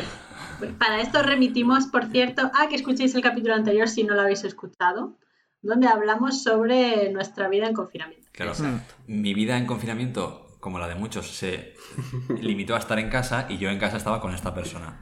Entonces es lógico que saliera mencionado más de una vez. No, no te defiendas aún, ya te llegará tu Si turno. la mención, la mención no es lo que ofende. De todas formas, me gustaría empezar diciendo a favor de vuestro invitado que tuvisteis en el último podcast. Me sentí muy identificado con él. Carlos, Yo también me creí gogo. O sea, para mí, o sea, me sentí él, me sentí él en ese momento, sonreí. Me acordé cuando yo iba a Revival, ¿vale? O a 40 grados y bailaba como si, como si hubiesen ojeadores mirándome para contratarme. Porque él se creía gogo. No, no me he ganado nunca dinero por esto. Pero bueno, yo en ese momento lo sentí así también. Así que un abrazo. Luego, eh, Nadine, mm, dijiste, no entiendo por qué ese odio de la sociedad hacia la, camiseta, hacia la camisa de manga corta. Pues Sí. he venido para contestarte. vale, gracias. Oh, Eh, Quiero entenderlo, yo necesito entenderlo porque, bueno, a las chicas nos da igual lo que nos pongamos de camisa. Camisa de manga corta, ok, para verano, terraza o festival. Es decir, vale, eh, cuanto más estampada, cuanto más vintage, mucho mejor. Ahora, me vienes a mí con una camisa de manga corta y una corbata. No, o sea, no es tolerable por, por protocolo, porque no queda bien que tú te pongas una manga corta y te pongas algo largo en mitad de tu, de tu cuello. O sea que media corbata vale. Claro, eh, igual ahí lo compasas un poco, pero queda estéticamente mm, feo, ¿no? ¿Y pajarita? Pajarita mejor, pero también te queda como más para irte de noche, así, en plan, mira, una pajarita. Este código es worldwide porque esto de la camisa de manga corta con esto es muy americano. Sí. White. Bueno, claro, te hablo desde mi opinión realmente. Este Esto- es Alejandro White. Pero ahora, solo- ahora solamente represento a esa población de la sociedad que, que opina como yo. solamente. Muy bien, Por lo menos ponemos los puntos. Pero lo reconozco, o sea, no. Bueno, ahí está, ahí lo dejo. No, no quiero veros así. Muy bien. Eh, incluso, si tengo oportunidad algún día de volver a vetar, posiblemente entraría en, el, en cosas que vetaría. Hostia. Cuidado, ¿eh? Luego, quiero contextualizar ciertas cosas que Álvaro dijo, como por ejemplo cuando dijo, claro, ahora la gente, ¿no? Que le ha dado por decir esas frases mm, que todo el mundo repite, ¿no? Como, si tienes un libro no estás encerrado. Pues mira, os voy a confesar que esa frase creo que no la ha dicho nadie más que yo en una publicación de Instagram, ¿vale? Es decir, Yo no lo sabía. y es, se ha metido con mi publicación de Instagram, porque creo que la busca en Google hoy y no la he visto en ningún sitio. Es decir, no la ha dicho nadie más que yo, creo, en mi publicación de Instagram. Y como anécdota os diré que después de publicarlo me di cuenta que me estaba leyendo un libro que se llama Los renglones torcidos de Dios, que habla de un encierro en un psiquiátrico. Así que luego yo mismo me di cuenta De la paradoja. que me estaba encerrando. Exacto. La casualidad. Luego, acerca de esa decisión consensuada de que yo he cogido el rol de ir a comprar y de tirar la basura. A ver, efectivamente deberías haberme llamado en directo, Nadine. No ha sido muy consensuada, simplemente fue una cuestión de supervivencia. Es decir, no sé si habéis visto el vídeo ese que sale una mujer con una mascarilla que intenta abrir una, bo- una bolsa, entonces se quita la mascarilla, chupa los dedos para abrir la bolsa, ¿no? Pues un poco ese es mi concepto de Álvaro yendo a un supermercado, ¿vale? Es decir, podríamos haber muerto totalmente. Bueno, no, no voy a entrar porque también tengo un toque yo con la desinfección que no... Que no es no- normal, vale. Mejor no. Que no procede. Luego acerca de mi marujeo balconero, que quedé como, como, quedé como, como el cotilla del quinto. Y no es así. O sea, yo estaba tirado en mi sofá del balcón tranquilamente disfrutando de una tarde y mi vecino de abajo, que habla muy fuerte, salido al balcón y habló. O sea, el cotilleo vino a mí. Ah, claro. Yo no lo busqué. Y yo saqué mis conclusiones porque yo había visto un comportamiento extraño en el vecino de abajo. Claro, esto va unido al cotilleo del patio de luces, porque la sensación que seguramente os ha dado es que yo me he pasado toda la cuarentena en el balcón escuchando al de abajo y en el patio de luces esperando a ver qué dice la gente. O Realmente sea, no lo había pensado, pero vale. Ahora que lo dices. Claro, pero no es así. Claro, yo tengo que defenderme. O sea, el el de abajo, la mujer también habla alto. Y entonces yo fui a coger agua a la cocina, creo que era agua, y, y nos íbamos a dormir, estaba todo apagado, como bien describió Álvaro, y entonces empezó a contar y yo estaba preocupado porque efectivamente teníamos el congelador lleno de pechuga de pollo. ¿Vale? Y se me había borrado toda la casa de los Sims. Un drama. O sea, drama. Fue el apagón. Fue un día de Fue el mierda. apagón. Entonces yo estuve escuchando para saber si esto se iba a solucionar o no y en cuánto tiempo. También me gustaría puntualizar cuando él dijo la frase de Alejandro, ¿dónde estás? Porque está todo apagado, claro, porque no había luz. No decía eso, decía Alejandro, por favor, no me asustes. Alejandro, por favor, no me asustes, decía Joder. repetidamente. Parece eh, cartas a los fariseos. Una descripción de esto estas aquí. de, de audiolibro, tío, de decía repetidamente. Es que me he hecho una lista, os lo he dicho. Me he hecho una lista y la tengo toda aquí. Voy por la Nada mitad. limpio, además. Eh, y luego, lo último, para aclarártelo ya, para que a partir de ahora nuestra relación pues vaya todavía mejor. Cuando yo te pregunto cómo me quedan las cosas, no espero que me digas una respuesta sincera. Es decir, una persona que se viste de lo que te van regalando en los cumpleaños, no es que tenga un gusto estético como para definirme a mí que tengo dos armarios de ropa si la ropa que llevo como, eh, queda bien o no queda bien puesta. Lo único que necesito es una reafirmación de que me digas, ole, vas de puta madre. Pues ya está. Y yo cojo y me voy. Igual que tú me preguntas, ¿esta es la mejor musaca que has probado? Pues sí. Pues sí, y te lo digo mirándote a los ojos, la mejor musaca del mundo. Cuidado con eso, porque algún día tienes con la etiqueta puesta, porque dirán, no me he hecho que. Tú me dijiste que te dijera que todo te quedaba. Si no me mira, puta madre". si no me mira. Aunque le pregunte, llevaré esa etiqueta, no te preocupes. La- visión periférica a veces es muy potente. Y nada, prometo que la próxima review será de verdad sobre temas más que contestaciones a alusiones. Pero es que me, me he sentido que la imagen de, de mi persona ha quedado como que me he pasado 24 horas al día escuchando a mis vecinos. Injurias, ¿eh? Madre mía. De todas formas, Y las no. parejas tenéis un, un sentimiento de persecución, porque cuando Pepe escuchó el último podcast dice, bueno, este podcast no me ha soltado muchas pullas. Digo, pero si no he dicho nada. O sea, solo he dicho que cierta persona cree que sus pedos no huelen nada más. Pero he nombrado gente. A mí me gustaría hacer esta sección con Pep. Pues nada, pues ya sabes que como va de diva, pues tienes que hacer un llamamiento. Pues le llamaré personalmente porque esto va a ser. O sea, va a ser como matrimoniada se llamaba, aquello que hacen en la. Sí. Pepe. Madre mía. No, prometo la próxima vez llevármelo menos a lo personal. Pero tenía que dejarlo claro. Pero independientemente, muchas gracias por tu turno de contrarréplica. Hasta el momento sí que me gustaría que me dijeras de todo, porque entiendo que te, te escuchas todos los podcasts, ¿no? Yo sí. Hasta ahora, ¿cuál te ha parecido el mejor tema? El mejor tema. El que hablasteis sobre los juguetes sexuales, ¿no? Fue. El primero. Era el tema principal. fue el primero. Ese, ese me gustó bastante, también a lo mejor por la novedad, ¿no? Que se veía ahí un poco condicionado, pero me gustó bastante. Estaría feo que dijera que el que participé yo, claro, pero... No, pero realmente en el que participaste tú, que fue el de la tecnología, es para mí, hasta ahora, eh, nuestro tema, o sea, al menos el podcast que más me ha gustado. Sí. Estuvo muy bien, la verdad. bastante completo, sí. Pero bueno, creo que todos, Sí. creo que todos tienen mucha, mucho condimento. Eh, yo que tengo el placer de por segunda vez acompañaros, lo que más me gusta es porque al final se, se habla de un tema troncal, ¿no? Pero se, se, se va mucho de madre, por así decirlo. Empiezas a hablar, empiezas a, a imaginar, empiezas a, a- hablando de comida y terminas, pues, hablando de, de la mierda de los dinosaurios, por ejemplo. Pues fenomenal, pues no podemos finalizar, por supuestísimo, este episodio de Veto con difamación sin un veto con difamación. Correcto. Y como no, como viene siendo costumbre, le toca al invitado o la invitada, que es en este caso Ana. Adelante, tu veto con difamación.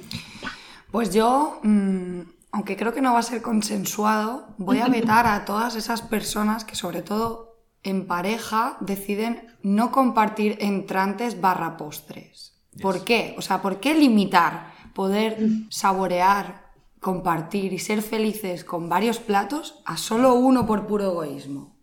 Lo siento, pero lo veto. Claro, es que no te han explicado cómo funciona esto. A mí también me, me fue una sorpresa. Pero ahora ellos, ahora Ya, ellos ya, deciden Ya, ya lo sé que lo van a si esto se sentencia o no. Por eso he dicho que, que sé que no va a ser compartido. Tú y yo vamos a tener un pero problema. necesito vetarlo. Necesito vetarlo porque a mí me encanta pedirme unos nachos y unos aros de cebolla y unos nuggets y yo sola no me los puedo comer. No, no, ojo. Entonces necesito a otra persona que quiera hacerlo Yo conmigo. no he dicho que no me guste compartir la comida per se. He dicho que no me gusta que me cojan comida si no es consensuado previamente. Ya. Es ya. decir, si cuando estamos pidiendo decimos vamos a coger esto y nos vamos a tu mitad este y yo este y tal, perfecto, las reglas claras yo no tengo estrés ninguno. El problema es cuando yo asumo que todo este plato es para mí, ya estoy pensando que todo este plato es para mí y de repente viene alguien y me coge comida. Yo eso no puedo. Ya, el voy a probar, ¿no? Vale, eso puedo, puedo llegar a entenderlo y compartirlo. Pero si, por ejemplo, hay una tarta de Oreo y una tarta de queso y somos dos personas, lo maravilloso es que cada uno pida una y lo comparta. Tal cual. Pero sí, ahí, o sea, yo compro 100% el veto, o sea, yo me uno porque creo que eh, lo, lo más bonito de comer es probar diferentes cosas. Y cu- Y, si además si vas a un sitio que no has ido nunca o que no vas a volver, mejor, con más razón. Sí. Pero claro, ahí sí que es verdad que lo que dice Nadine de que alguien te coja sin previo aviso de tu plato, eso es un poco tricky. Es porque yo, yo he conocido experiencias incluso de gente que, vamos a, por, por ejemplo, eh, pensar en un plato de espaguetis. Imagínate que es un plato de espaguetis con eh, albóndigas, ¿vale? Y alguien de repente se está comiendo solo los espaguetis y está dejando apartadas las albóndigas. Claro, aquí pueden pasar dos cosas. O bien que no te gusten las albóndigas, o bien que te encanten las albóndigas y quieras saborearlas por, por separado, ¿no?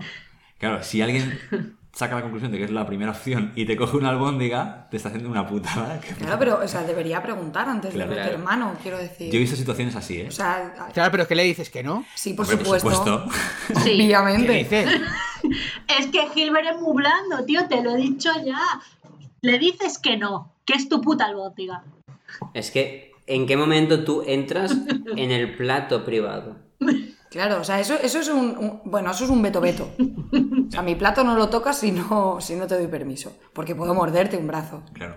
De todas formas, creo que vuestros, drama, vuestros dramas se van a ver solucionados con el tema del coronavirus. Hostia, o, qué bueno, claro. mm, aumentados, porque ahora... Es que con el coronavirus no se puede ahora compartir. Lo de compartir platos... ¡Ay! ay, A mí y me va a doler, este tema me va a No, no, doler. ¿eh? o, o cuando van a cogerte es como, ah, tengo coronavirus, yo que tú no lo haría. Ya, es que es una mierda. Es que no, no soy feliz con esto. Yo quiero comérmelo todo, joder. Ese es el problema. Y nadie me deja, todo el mundo quiere, no, yo mi tarta de no sé qué. Yo no, no, yo puedo aceptarlo, es decir, si es consensuado, me parece ok. Tú puedes consensuar. Claro, Yo estoy vetando que si una persona te propone compartir un postre, A mí eso me parece porque ok. os apetecen probar dos, tú lo aceptas. Ah, vale, lo, que pero es estoy, que lo propone. lo que estoy vetando es la Es gente que dice, no, yo me pido un culán, no quiero saber nada de ti, no toques lo mío porque me da igual tu opinión y lo que tú quieras. Eso es válido. Eso, Yo lo veto.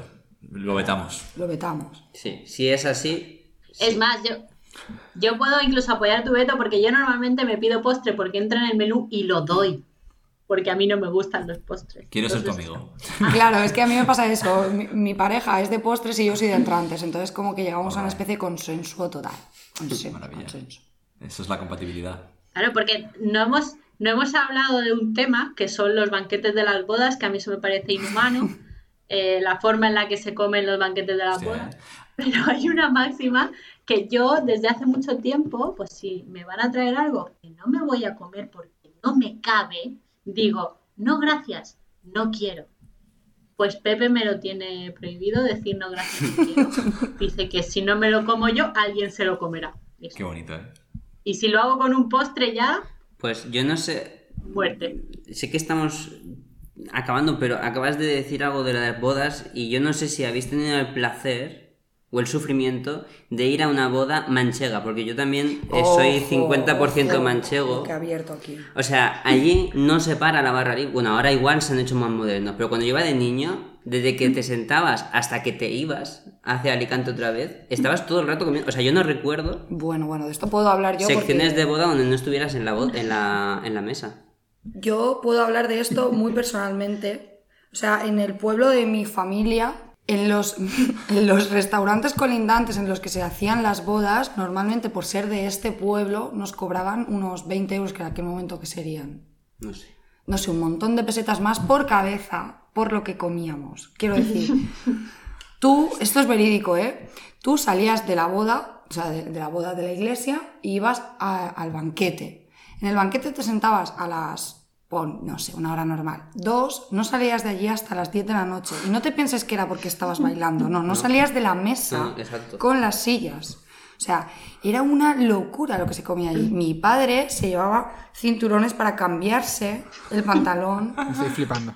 Es verdad, no, no, es que esto es real. Sí, yo lo he vivido, O sea, es- es real. tú empezabas con los entrantes, podías estar dos horas de entrantes con su jamón, su queso, mm, todas las cabezas de gambas posibles habidas y por haber, y larguísimos, etcétera. Luego se comía la carne, luego se comía el pescado, entre medio siempre había sorbete. No, no, esto, esto es real. Y luego venían los postres más luego la tarta nupcial. Y luego la mesa dulce. Se comía todo, todo es lo que acabo de era- decir se comía. Es el Te paraíso. podías tirar hasta las 8 O de la tarde. era, perfectamente. era una locura. Escúchame, eso lo veo incluso agrade lo veo agradecido, porque yo he estado en bodas que he comido lo mismo que has dicho tú y lo he tenido que comer en tres horas. Y es como, me voy a morir. Incluso me ha pasado una boda Real, real. que el entrante era tanto y tan espaciado con el plato que creíamos que no había plato principal, que era una boda solo de pie. Entonces, ¿qué De pasó? Que nos pusimos hasta el culo de entrantes, porque era el típico de, Error. de los de, de Sí. estan- de estaciones y tal. Y claro, cuando llegó, cuando terminábamos todo, súper hasta el culo de todo, porque había un montón de cosas y muy bueno, en plan, bueno, pasen a las mesas. Y era como, ¿what? ¿A qué mesa? ¿Qué comiendo. ¿Qué mesa? Que era el cóctel. Claro, porque luego- eso era el cóctel. Loco, que luego quedaban los entrantes de la mesa, el plato principal y los Madre postres. Y era en plan, me quiero morir, gracias. Pero tú no notaste nada raro cuando no había postre en el plantado este. Yo imaginé que luego sería de planta y que luego vendría la tarta, que era lo que... Mm, vale. Pero no, resulta que no, porque tampoco veíamos la carpa, porque era una finca muy bonita, además la comida súper buena todo, pero claro, era como, vale, yo tendría que haber sabido esto de antemano, no había menú tampoco, entonces no podía saberlo, el menú estaba en la mesa. Eh, y, y no administré mi espacio estomacal para lo que venía después. Y de hecho, ¿qué me pasó? Pues que había cosas súper buenas después, pero que no me las pude comer porque yo sabía que no, no cabía. O sea, no puede caber aquí. Ya, ya. Fue así. Un tupper. Fue así. ¿Qué pasó? Que Pepe sí que tomó el reto, o sea, dijo, sujeta mi cerveza. Es que Adelante. ¿Y, Eso es lo ¿y qué pasó? Se puso malo. Se lo dije. Dije, no sigas comiendo que te vas a poner mal. Las, las veces que peor he acabado comiendo ha sido por retos. De Venga, a que, no, a que me la acabo yo y tú no. O a ver quién se come más gambas. O a ver quién tal. A mí Eso me pasa eso con el anís. ¿Y, ¿Y cuándo en una boda es justo al revés? O sea, cuando tú vas preparado a comer y beber por doquier y todo escasea. Hostia. Y dices, oh. Sí, Porque Porque claro, tú estás ahí en el cóctel como conteniéndote. Oh, mira qué canapeo, mira, oh, mira qué croqueta, no, porque luego viene el principal. Luego en el principal tal vez hay o carne o pescado y luego postres y es como un trozo así de solomillo minúsculo. Es un bolabén. Y ya está, y de repente te mandan a barra libre y dices, pues nada, ya. Pues me voy a poner, me el- voy a poner la hasta el de culo limón. aquí en la barra libre. Claro. Claro. El caso es que cuando ha pasado eso, me ha pasado lo que suele pasar cuando beben mucho y comen muy poco. Sí. Entonces, eh, No te tengo lagunas de esa boda, pero sé que Pero fue muy bonita. no lo sé si fue bonito o no. Yo solo recuerdo que había poca comida. Bueno, Nadine. chicos, dime. Una cosa, que tenemos algo pendiente tú y yo. Uy, uy, uy.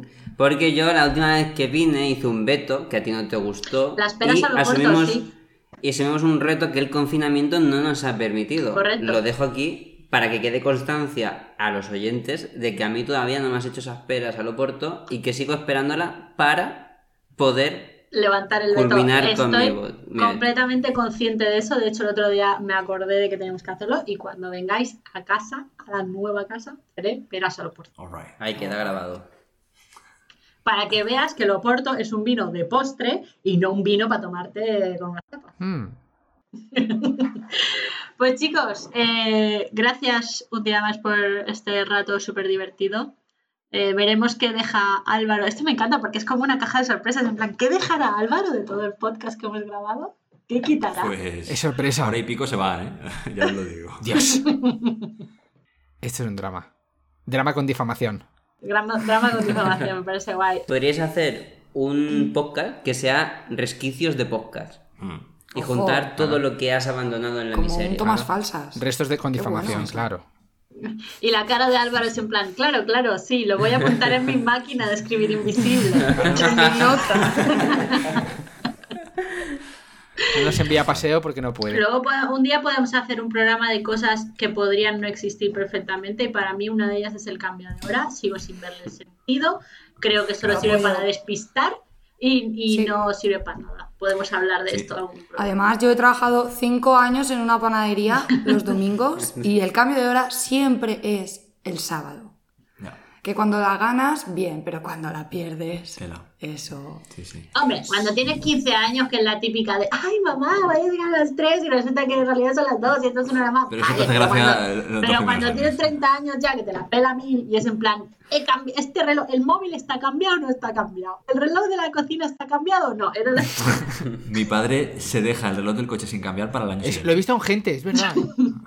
Sí. He dicho, ¿En serio? Pero normalmente es porque no saben cambiarlo, Sí, la sí. gran mayoría. Y está seis meses que tiene que, que, que yo digo, joder, papá, ese no sé qué, llegamos tarde, no sé qué. Dice, no, está, está mal. Entonces, prefiere vivir con, el, con la carga cognitiva de tener que quitarle una hora a todas las, a todas las veces que mira el reloj antes que leerse el manual y ver cómo se cambia. O sea, real. Sí, true story. Pero fíjate, una de las razones por las que yo tengo poca confianza en que se vayan a, respe- a respetar las fases de la desescalada y todo eso, es el ejemplo del cambio de hora. O sea, si las personas no, no hemos sido capaces en España de entender y aplicar de manera natural que a las 2 son las 3 o a las 3 son las 2, no me explico cómo vamos a respetar que los de X edad salen a las 10, los de X edad salen a las tal, cuando pasemos a la fase tal, la distancia es tal, o sea, es tu Y complejo. tú imagínate, tú imagínate que una desescalada hubiera coincidido con el cambio de hora. Hostia, Ahí sí que habría hubiera sido un caos. Ahí ya Madre mía. hacer la croqueta directamente.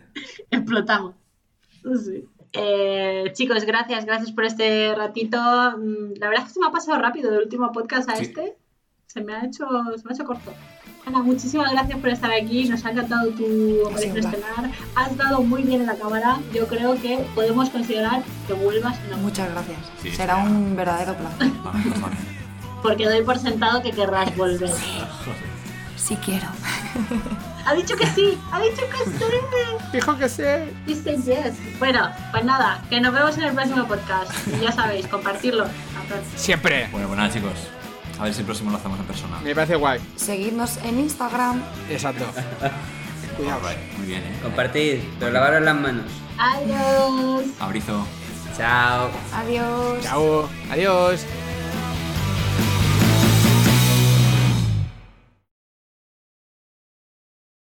Pues ya estaría. Qué calor. Pues ya está. Abre ahí, por favor. ¿Puedo abrir ya? Por favor, abre ahí. Me voy a morir. Hemos cerrado para que no entre ruido. Estoy pegada en la silla.